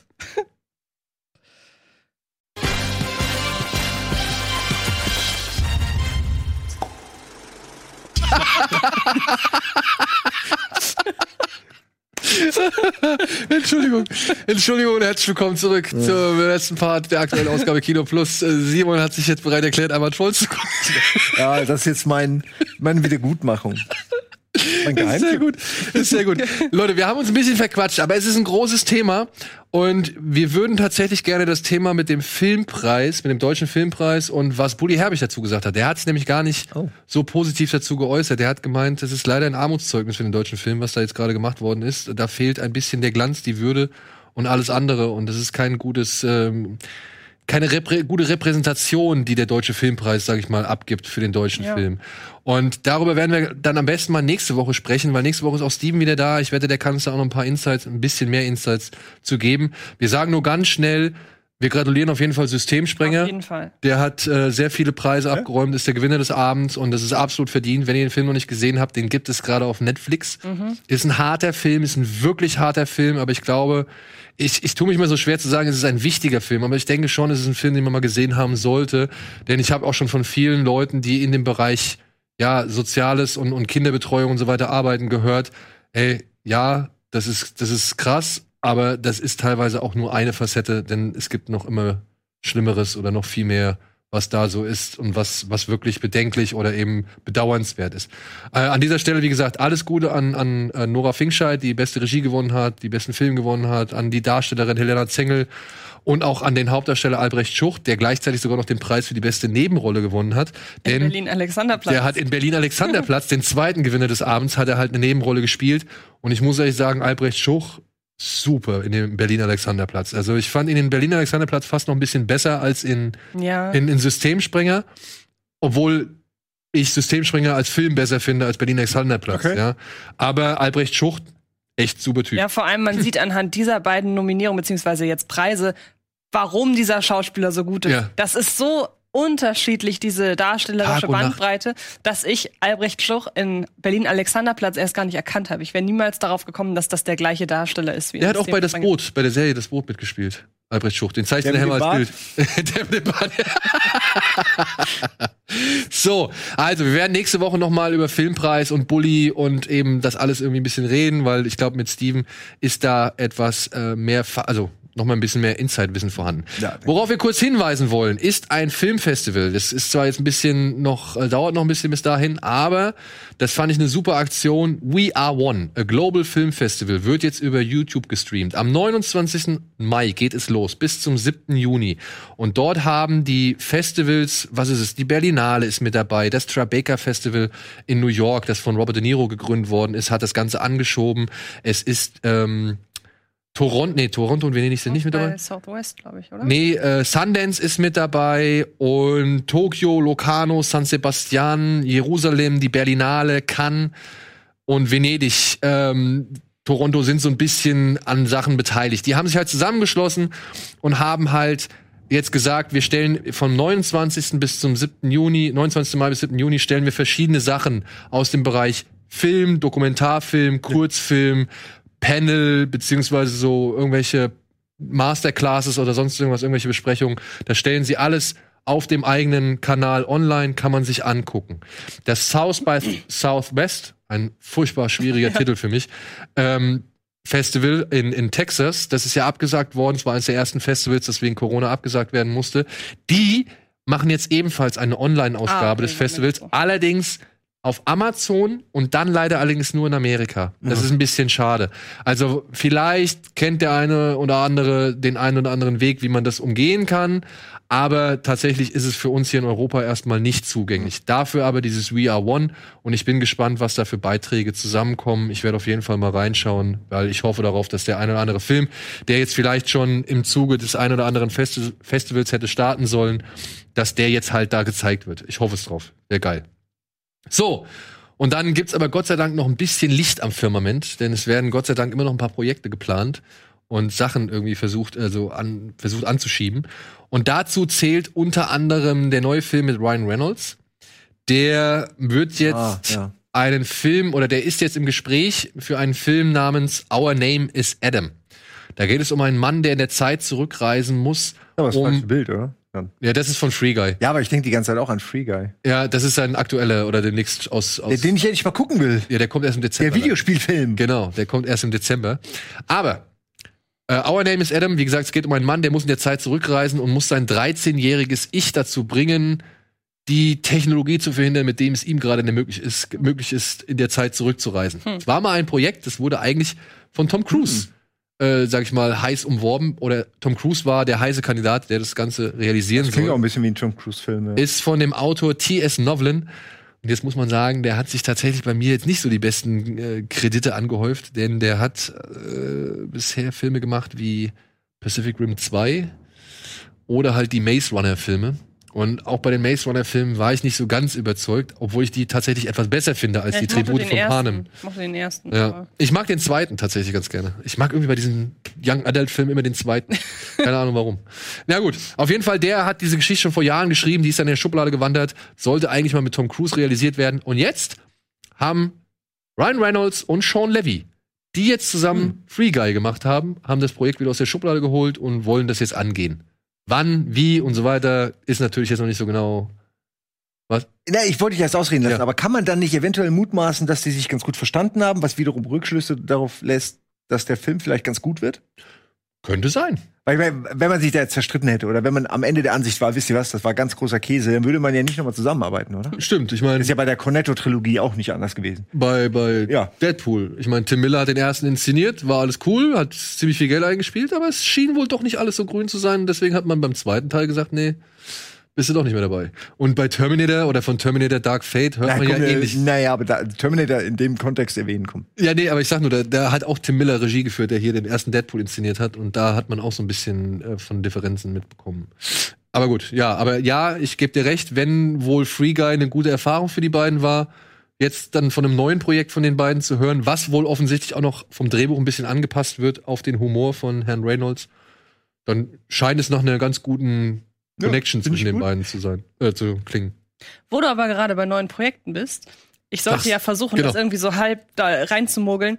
Seit vorgestern ist bekannt, dass der Autor von American Hustle das Drehbuch zu Die Unfassbaren Now You See Me 3 schreiben wird. Und da freue ich mich sehr drauf. Ich freue mich auch drauf, denn ich hoffe mal, dass es eine dieser Trilogien ist, wo man beim zweiten Teil gesagt hat, oh ja, komm, wir legen noch ein bisschen drauf Mhm. und hier, und das, das war alles cool, das fanden die Leute alle geil beim ersten, also müssen wir das alles ein bisschen mehr machen. Und dann merken sie, oh nee, das glaube war nicht so cool. Nach dem zweiten Film merken sie, ah, ich glaube, die Leute fanden das doch nicht so gut, dass wir alles einfach nur für ein bisschen Mhm. verdoppelt haben oder Mhm. ein bisschen angehäuft haben. Jetzt fahren wir wieder einen Gang runter. So, weißt du, also diese, da gibt's so viele Trilogien, wo man halt irgendwie mit dem zweiten Teil noch mal irgendwie rein rausschießt und dann beim dritten Teil wieder zurückfährt. Und ich hoffe, beim dritten fahren sie ein bisschen zurück. Denn ich bin tatsächlich echt Fan von diesen Now You See Me Filmen. Heist-Filme sind immer cool und es ist ja irgendwie ein Heist-Film. oder? Es ist irgendwie ein Heist-Film, aber gleichzeitig mit der Zauberei so. Ich mag auch die, ich meine, alle Schauspieler sind cool. Man sieht die, ich sehe die einfach nur gerne gute Dialoge austauschen. Also das ist mehr oder weniger in Filmen, das, da bin ich schon erstmal happy, wenn das, wenn ich das hab. Ähm, Und der Film ist halt irgendwie auch cool gemacht. Also die Filme, ne? Und irgendwie das, dieses Magie-Thema. ja, ich mochte die. Ja, ich finde, solche Filme sind immer, also gerade Rick and Morty hat das ja ganz gut ähm, entlarvt, dass die halt immer sehr einfach sind. Also dass man die sehr einfach bauen kann. Ne? Aber ist ja scheißegal, wenn es funktioniert ähm, und Spaß macht. Das wäre dann. Ey, Aber wie gesagt, ja, man ich, hat immer das Gefühl, es ist so ein bisschen lazy. Also, äh, Ja. Aber es ist ja eigentlich nicht so. Ich meine, es ist ein Ensemblefilm und da, da ist viel Arbeit dahinter und nur irgendwie, ja, ich fand, wie gesagt, aha, ich wusste, dass ihr das denken würdet. Deswegen Schnitt und Montage, ne? Kannst halt immer machen. Ist, naja. aber mir macht Spaß. Ich guck sowas. Ja, gerne. wer nicht. Wie gesagt, läuft. Ja, so, läuft. Was hoffentlich auch, äh, auch bald läuft, ist, ja, eine Hellraiser-Serie. David Gordon Green, der Regisseur von dem Halloween-Remake des letzten, das er zusammen mit ähm, Danny McBride, Danny McBride geschrieben hat. Die beiden arbeiten jetzt gerade an einer Hellraiser-Serie. Und zwar nicht für irgendwen, sondern für unser aller Lieblings- Privatsender HBO. Oh. Ja. Und die Hoffnung ist groß, dass hier so etwas wie mit Watchmen geschaffen wird. Da hätte ich nämlich Bock drauf. Also es soll schon um diesen Würfel gehen, der das Tor zu einer anderen Dimension öffnet, in der Kreaturen namens Zenobiten vorherrschen, sogenannte Erforscher des Schmerzes und des Leids. Ja, und ich hab Bock drauf. Ich hab Bock drauf. Das, das klingt alles gut, das hört sich alles gut an, das sind gute Vorzeichen. Es gibt noch einen Film, der ist geplant äh, zu, zu Hellraiser von ähm, David Bruckner, aber der ist mir dann vollkommen egal, denn hier sind unter anderem auch dann Leute wie zum Beispiel Michael Dougherty beteiligt oder der Autor Mark Verheiden, der hat unter anderem an Swamp Thing und Ash vs. Evil Dead mitgearbeitet. Und das sind zwei Serien, wo ich sage, Ja. okay, die sind im Horrorbereich oder im, im weiß ich nicht, im, im Aufleben einer berühmten oder beliebten Figur sind die schon ganz versiert und, und erfahren und wissen, was sie da machen. Könnte deutlich schlimmer sein. Ich freue mich auch drauf. Ich bin Ja. gespannt. Gibt auf jeden Fall genug her. Ja, und ich sag mal so, wenn sie halt es schaffen, wieder eine geile Geschichte zu machen, und sie wollen ja nicht einfach das wiederholen, was bisher in dem Film gezeigt worden ist, sondern sie wollen darauf aufbauen. Also ähnlich dem Watchmen-Prinzip, etwas Mhm. Bekanntes nehmen, aber halt eine neue Geschichte darin verpflanzen. Ein, gab's eigentlich mal eine, oder gibt es Pläne zu einer Serie hier zu Nightmare on Elm Street? Irgendwas? Weil, wenn ich so drüber nachdenke, wen ich gerne mal wieder sehen würde von diesen Horrorgrößen, ist, ist Freddy auf jeden Fall ganz vorne, eher noch als alle anderen. Also ich habe was von einem Film gelesen, von einem neuen. Nochmal? ich will aber keinen Film. Was ich, glaube ich, echt mal hätte, wäre eine Serie, wo man einfach anders erzählen kann. Weil Filme wurde jetzt oft genug probiert, da ist die Länge irgendwie nicht passend. Stimmt, wenn du zum Beispiel so eine ganze Folge erzählst und in der nächsten Folge stellt sich heraus, scheiße, das war ein Traum. Das ist eine gute. Hast du direkt eine Folge schon geschrieben? Ja. Ja, siehst du schon. aber auch nur eine. ja, ja. Gut, ja, aber den Rest Ja, aber wie lange hat das jetzt gedauert? Du kannst, es aber, du, kann, du kannst es aber nur einmal machen. Aber das wollte Ja. ich sagen. Nein, nein, nein, nein. Das, das Ziel dieser Serie ist, dass du dir nie sicher sein Ach kannst, so. Genau. okay. wann du jetzt gerade eine Traumfolge oder wann du jetzt gerade eine Real-Episodenfolge Und am Anfang von Staffel 2 kommt raus. Die ganze erste Staffel. war ein einziger riesengroßer, komplexer Traum. Dum, dum. Freddy hat das Metagame entdeckt. Ja. Ey, ich, ich, mit einem guten Autor, der Freddy geile, sag ich mal, äh, ja, wie heißt das, Popkultur-Zitate oder vielleicht, vielleicht sogar eine Art von Memes, irgendeine Form von neuer Freddy, ein Internet-Freddy. Aber Ich- es gab Da steckt enormes Potenzial drin. Äh, Wes Cravens New Nightmare war Ja, doch aber- auch schon, ging doch auch schon so in die Richtung. Ja, ich fand den aber ein bisschen zu. Der war ja auch mit dem Darsteller von äh, hier aus Watchmen, ne? Von ähm, mit dem Sack. Ja, Mann, wie heißt der nochmal? Komm, ihr wisst, wie der aus Watchmen heißt. Mit Mo Rorschach? ja, Rorschach, genau. Ja. War derselbe Darsteller, ne? Der dann Freddy Krüger gespielt hat in dem neuen Freddy. Nee, nee, was du meinst, ist der, das, Ist nicht Rorschach? das du, ja doch, das ist der gleiche Darsteller. Ja. Das ist der Darsteller von Rorschach, der Jackie Early Healy oder wie er heißt. Der hat ähm, Freddy Krüger gespielt in dem Remake. Re in dem Remake. Genau. Und was, Ach, was Antje, noch wieder neuen. ja, ja, und was Antje, nicht nein, nein, nein, was Antje meint, ist Teil 7, Freddy's New Nightmare. Genau. Da ging es darum, dass die Dreharbeiten, also das, da ist, das war Film im Film. Da ist Wes Craven den habe aus ich ja der, sogar gesehen, ja, ja, ja. Da ist Wes Craven aus der Dings rausgegangen, aus der, aus der Geschichte so gesehen und hat dann halt äh, noch mal eine Ebene draufgepflanzt. Stimmt. Ich weiß noch, als ich den geguckt habe, fand ich den eigentlich ganz cool wegen Ich dieser mag Idee. den auch. Ich mag den, ich, überhaupt die ganze Freddy-Reihe. Eigentlich kann man die echt gut auch jetzt Ja, immer noch gucken. aber- ich mag Der war halt seiner Zeit so weit voraus. Ja, ich mag Also diese siebte. Episode, die war ihrer Zeit wirklich Ja. weit voraus. So, jetzt müssen wir zum Ende kommen, denn ich möchte euch noch was zeigen. Aber nur kurz, Daft Punk haben bei Dario Argento angerufen, als sie erfahren haben, dass er einen Film namens Die schwarze Brille dreht. Also der heißt natürlich im Original, hat er einen viel besser klingenden Namen auf Italienisch, den Occhia, nee, oh jetzt, jetzt, jetzt werden mich alle Italiener hassen. Occhi Occhilari Neri. Occhilari Neri. Schwarze Brille. Gut. Dario Argento dreht einen neuen Film mit seiner Tochter in der Hauptrolle und als Daft Punk davon erfahren haben, haben sie bei ihm angerufen und haben gesagt, Alter, wir wollen den Soundtrack dazu machen. Das finde ich gut. Ich mag Finde ich richtig Dass gut. die auch scheinbar so Bock haben, ne? Ja, und es ist, sie sagen, sie kennen alle seine Werke. Er war damals mit dem äh, Soundtrack von Tom, Tom York zu Suspiria, war Argento nicht zufrieden, den fand er echt scheiße. Auf der anderen Seite muss man sagen, dass der Soundtrack zu Tron Legacy von Daft Punk bis auf ein Stück auch nicht so wirklich bei mir hängen geblieben ist. Der war Ja, bisschen, läuft wirklich leider nur so durch. ja, der ist ein bisschen generisch Ja. so. Aber jetzt mit einer, also für eine ihrer größten Inspirationsquellen zu arbeiten, finde ich schon ziemlich geil. Und da freue ich mich sehr drauf. Es ist das erste Album seit Random Access Memories. Und ich bin großer Daft Punk-Fan, deswegen bin ich sehr gespannt, was dabei rauskommt. Wie alt sind die denn mittlerweile? Oder glaubt ihr, dass die die einfach an ihre Ich glaube, Kinder die leben schon nicht mehr. schon längst ein Nee, Projekt aber irgendwie- kennt ihr das? Die waren doch bei den, wo waren die? Die, die waren doch bei den Grammys. Und dann sind die Jungs, die Roboter sind auf die Bühne gegangen. Und man sieht's nur ganz kurz in der Kamera äh, von, von, den, von, den, von der Aufzeichnung. Aber die waren, also wirklich hier Christoph und, und Guy Christoph Omembe, wie er heißt, und Thomas Bangaltar, die sitzen halt dahinter. Moment, Einer, die sind das gar nicht? naja, bei dieser Verleihung waren sie es Ja, aber nicht. warum machen sie den? Also, wenn du einen Preis kriegst, den nimmst du doch. Nee, sie haben es ja geschafft. Sie haben ja die totale, also mittlerweile weiß ja keiner mehr, wie die aussehen. Ja, ich, ich finde Die saßen halt einfach eine Reihe hinter den, hinter den Kostümierten und haben denen noch gratuliert und auf die Schulter Das ist geklopft witzig. so, und haben gesagt, hey, viel Spaß, nimm den Preis entgegen. Das ist lustig, das ist lustig. Ja, so. Und jetzt, liebe Freunde, zum Abschied. Ich sag schon mal vielen, vielen Dank. Gerne. Vielen, vielen Dank. Äh, wir sehen uns ja hoffentlich so schnell es geht wieder. Wir sehen uns ja nächste Woche bei Bada Binge. Spätestens. Und jetzt noch mal als kleinen Abschluss zeigen wir euch einen Film, den hat ein Mitarbeiter des Savoy-Kinos, eines unserer Lieblingskinos hier in Hamburg, gedreht. Er heißt Shutdown. Aber auch nur aufgrund der Tatsache, wenn sie die digitale Produktion wenn sie das ausschalten, dann steht da halt immer Shutdown. Hm. Ja. Und der hat so ein kleines, wie soll man sagen, Stimmungsfilmchen gemacht. Das war eigentlich mal für die Weihnachtsfeier, für die interne Weihnachtsfeier der Savoy-Mitarbeiter gedacht. Das hat er jetzt hochgeladen und die Jungs vom Savoy haben uns angerufen und haben gefragt, wollt ihr das nicht irgendwie zeigen? Natürlich. Und ich finde das cool, ich finde das eine nette Idee, geht jetzt drei oder vier Minuten. In diesem Sinne vielen Dank an Gary, an Philipp und alle anderen vom Savoy. Und vielleicht ist das ja hier auch noch mal so ein kleiner wie soll man sagen, Hoffnungstropfen oder so ein bisschen Sehnsuchtsgefühl, was wir hier nochmal euch präsentieren können, eben das Lust aufs Kino machen sollen und ja, einfach auch nochmal die Möglichkeit feiern, feiert, dass wir halt ins Kino gehen können. Okay, ja. ja, in diesem Sinne, vielen Dank fürs Zuschauen. Wir sehen uns hoffentlich morgen Abend bei Dosenbeats oder am Wochenende bei irgendwelchen anderen Geschichten oder nächste Woche. Und ansonsten sehen wir uns hoffentlich alsbald als möglich wieder. Ja. Bleibt gesund, bleibt zu Hause und viel Spaß. Tschüss.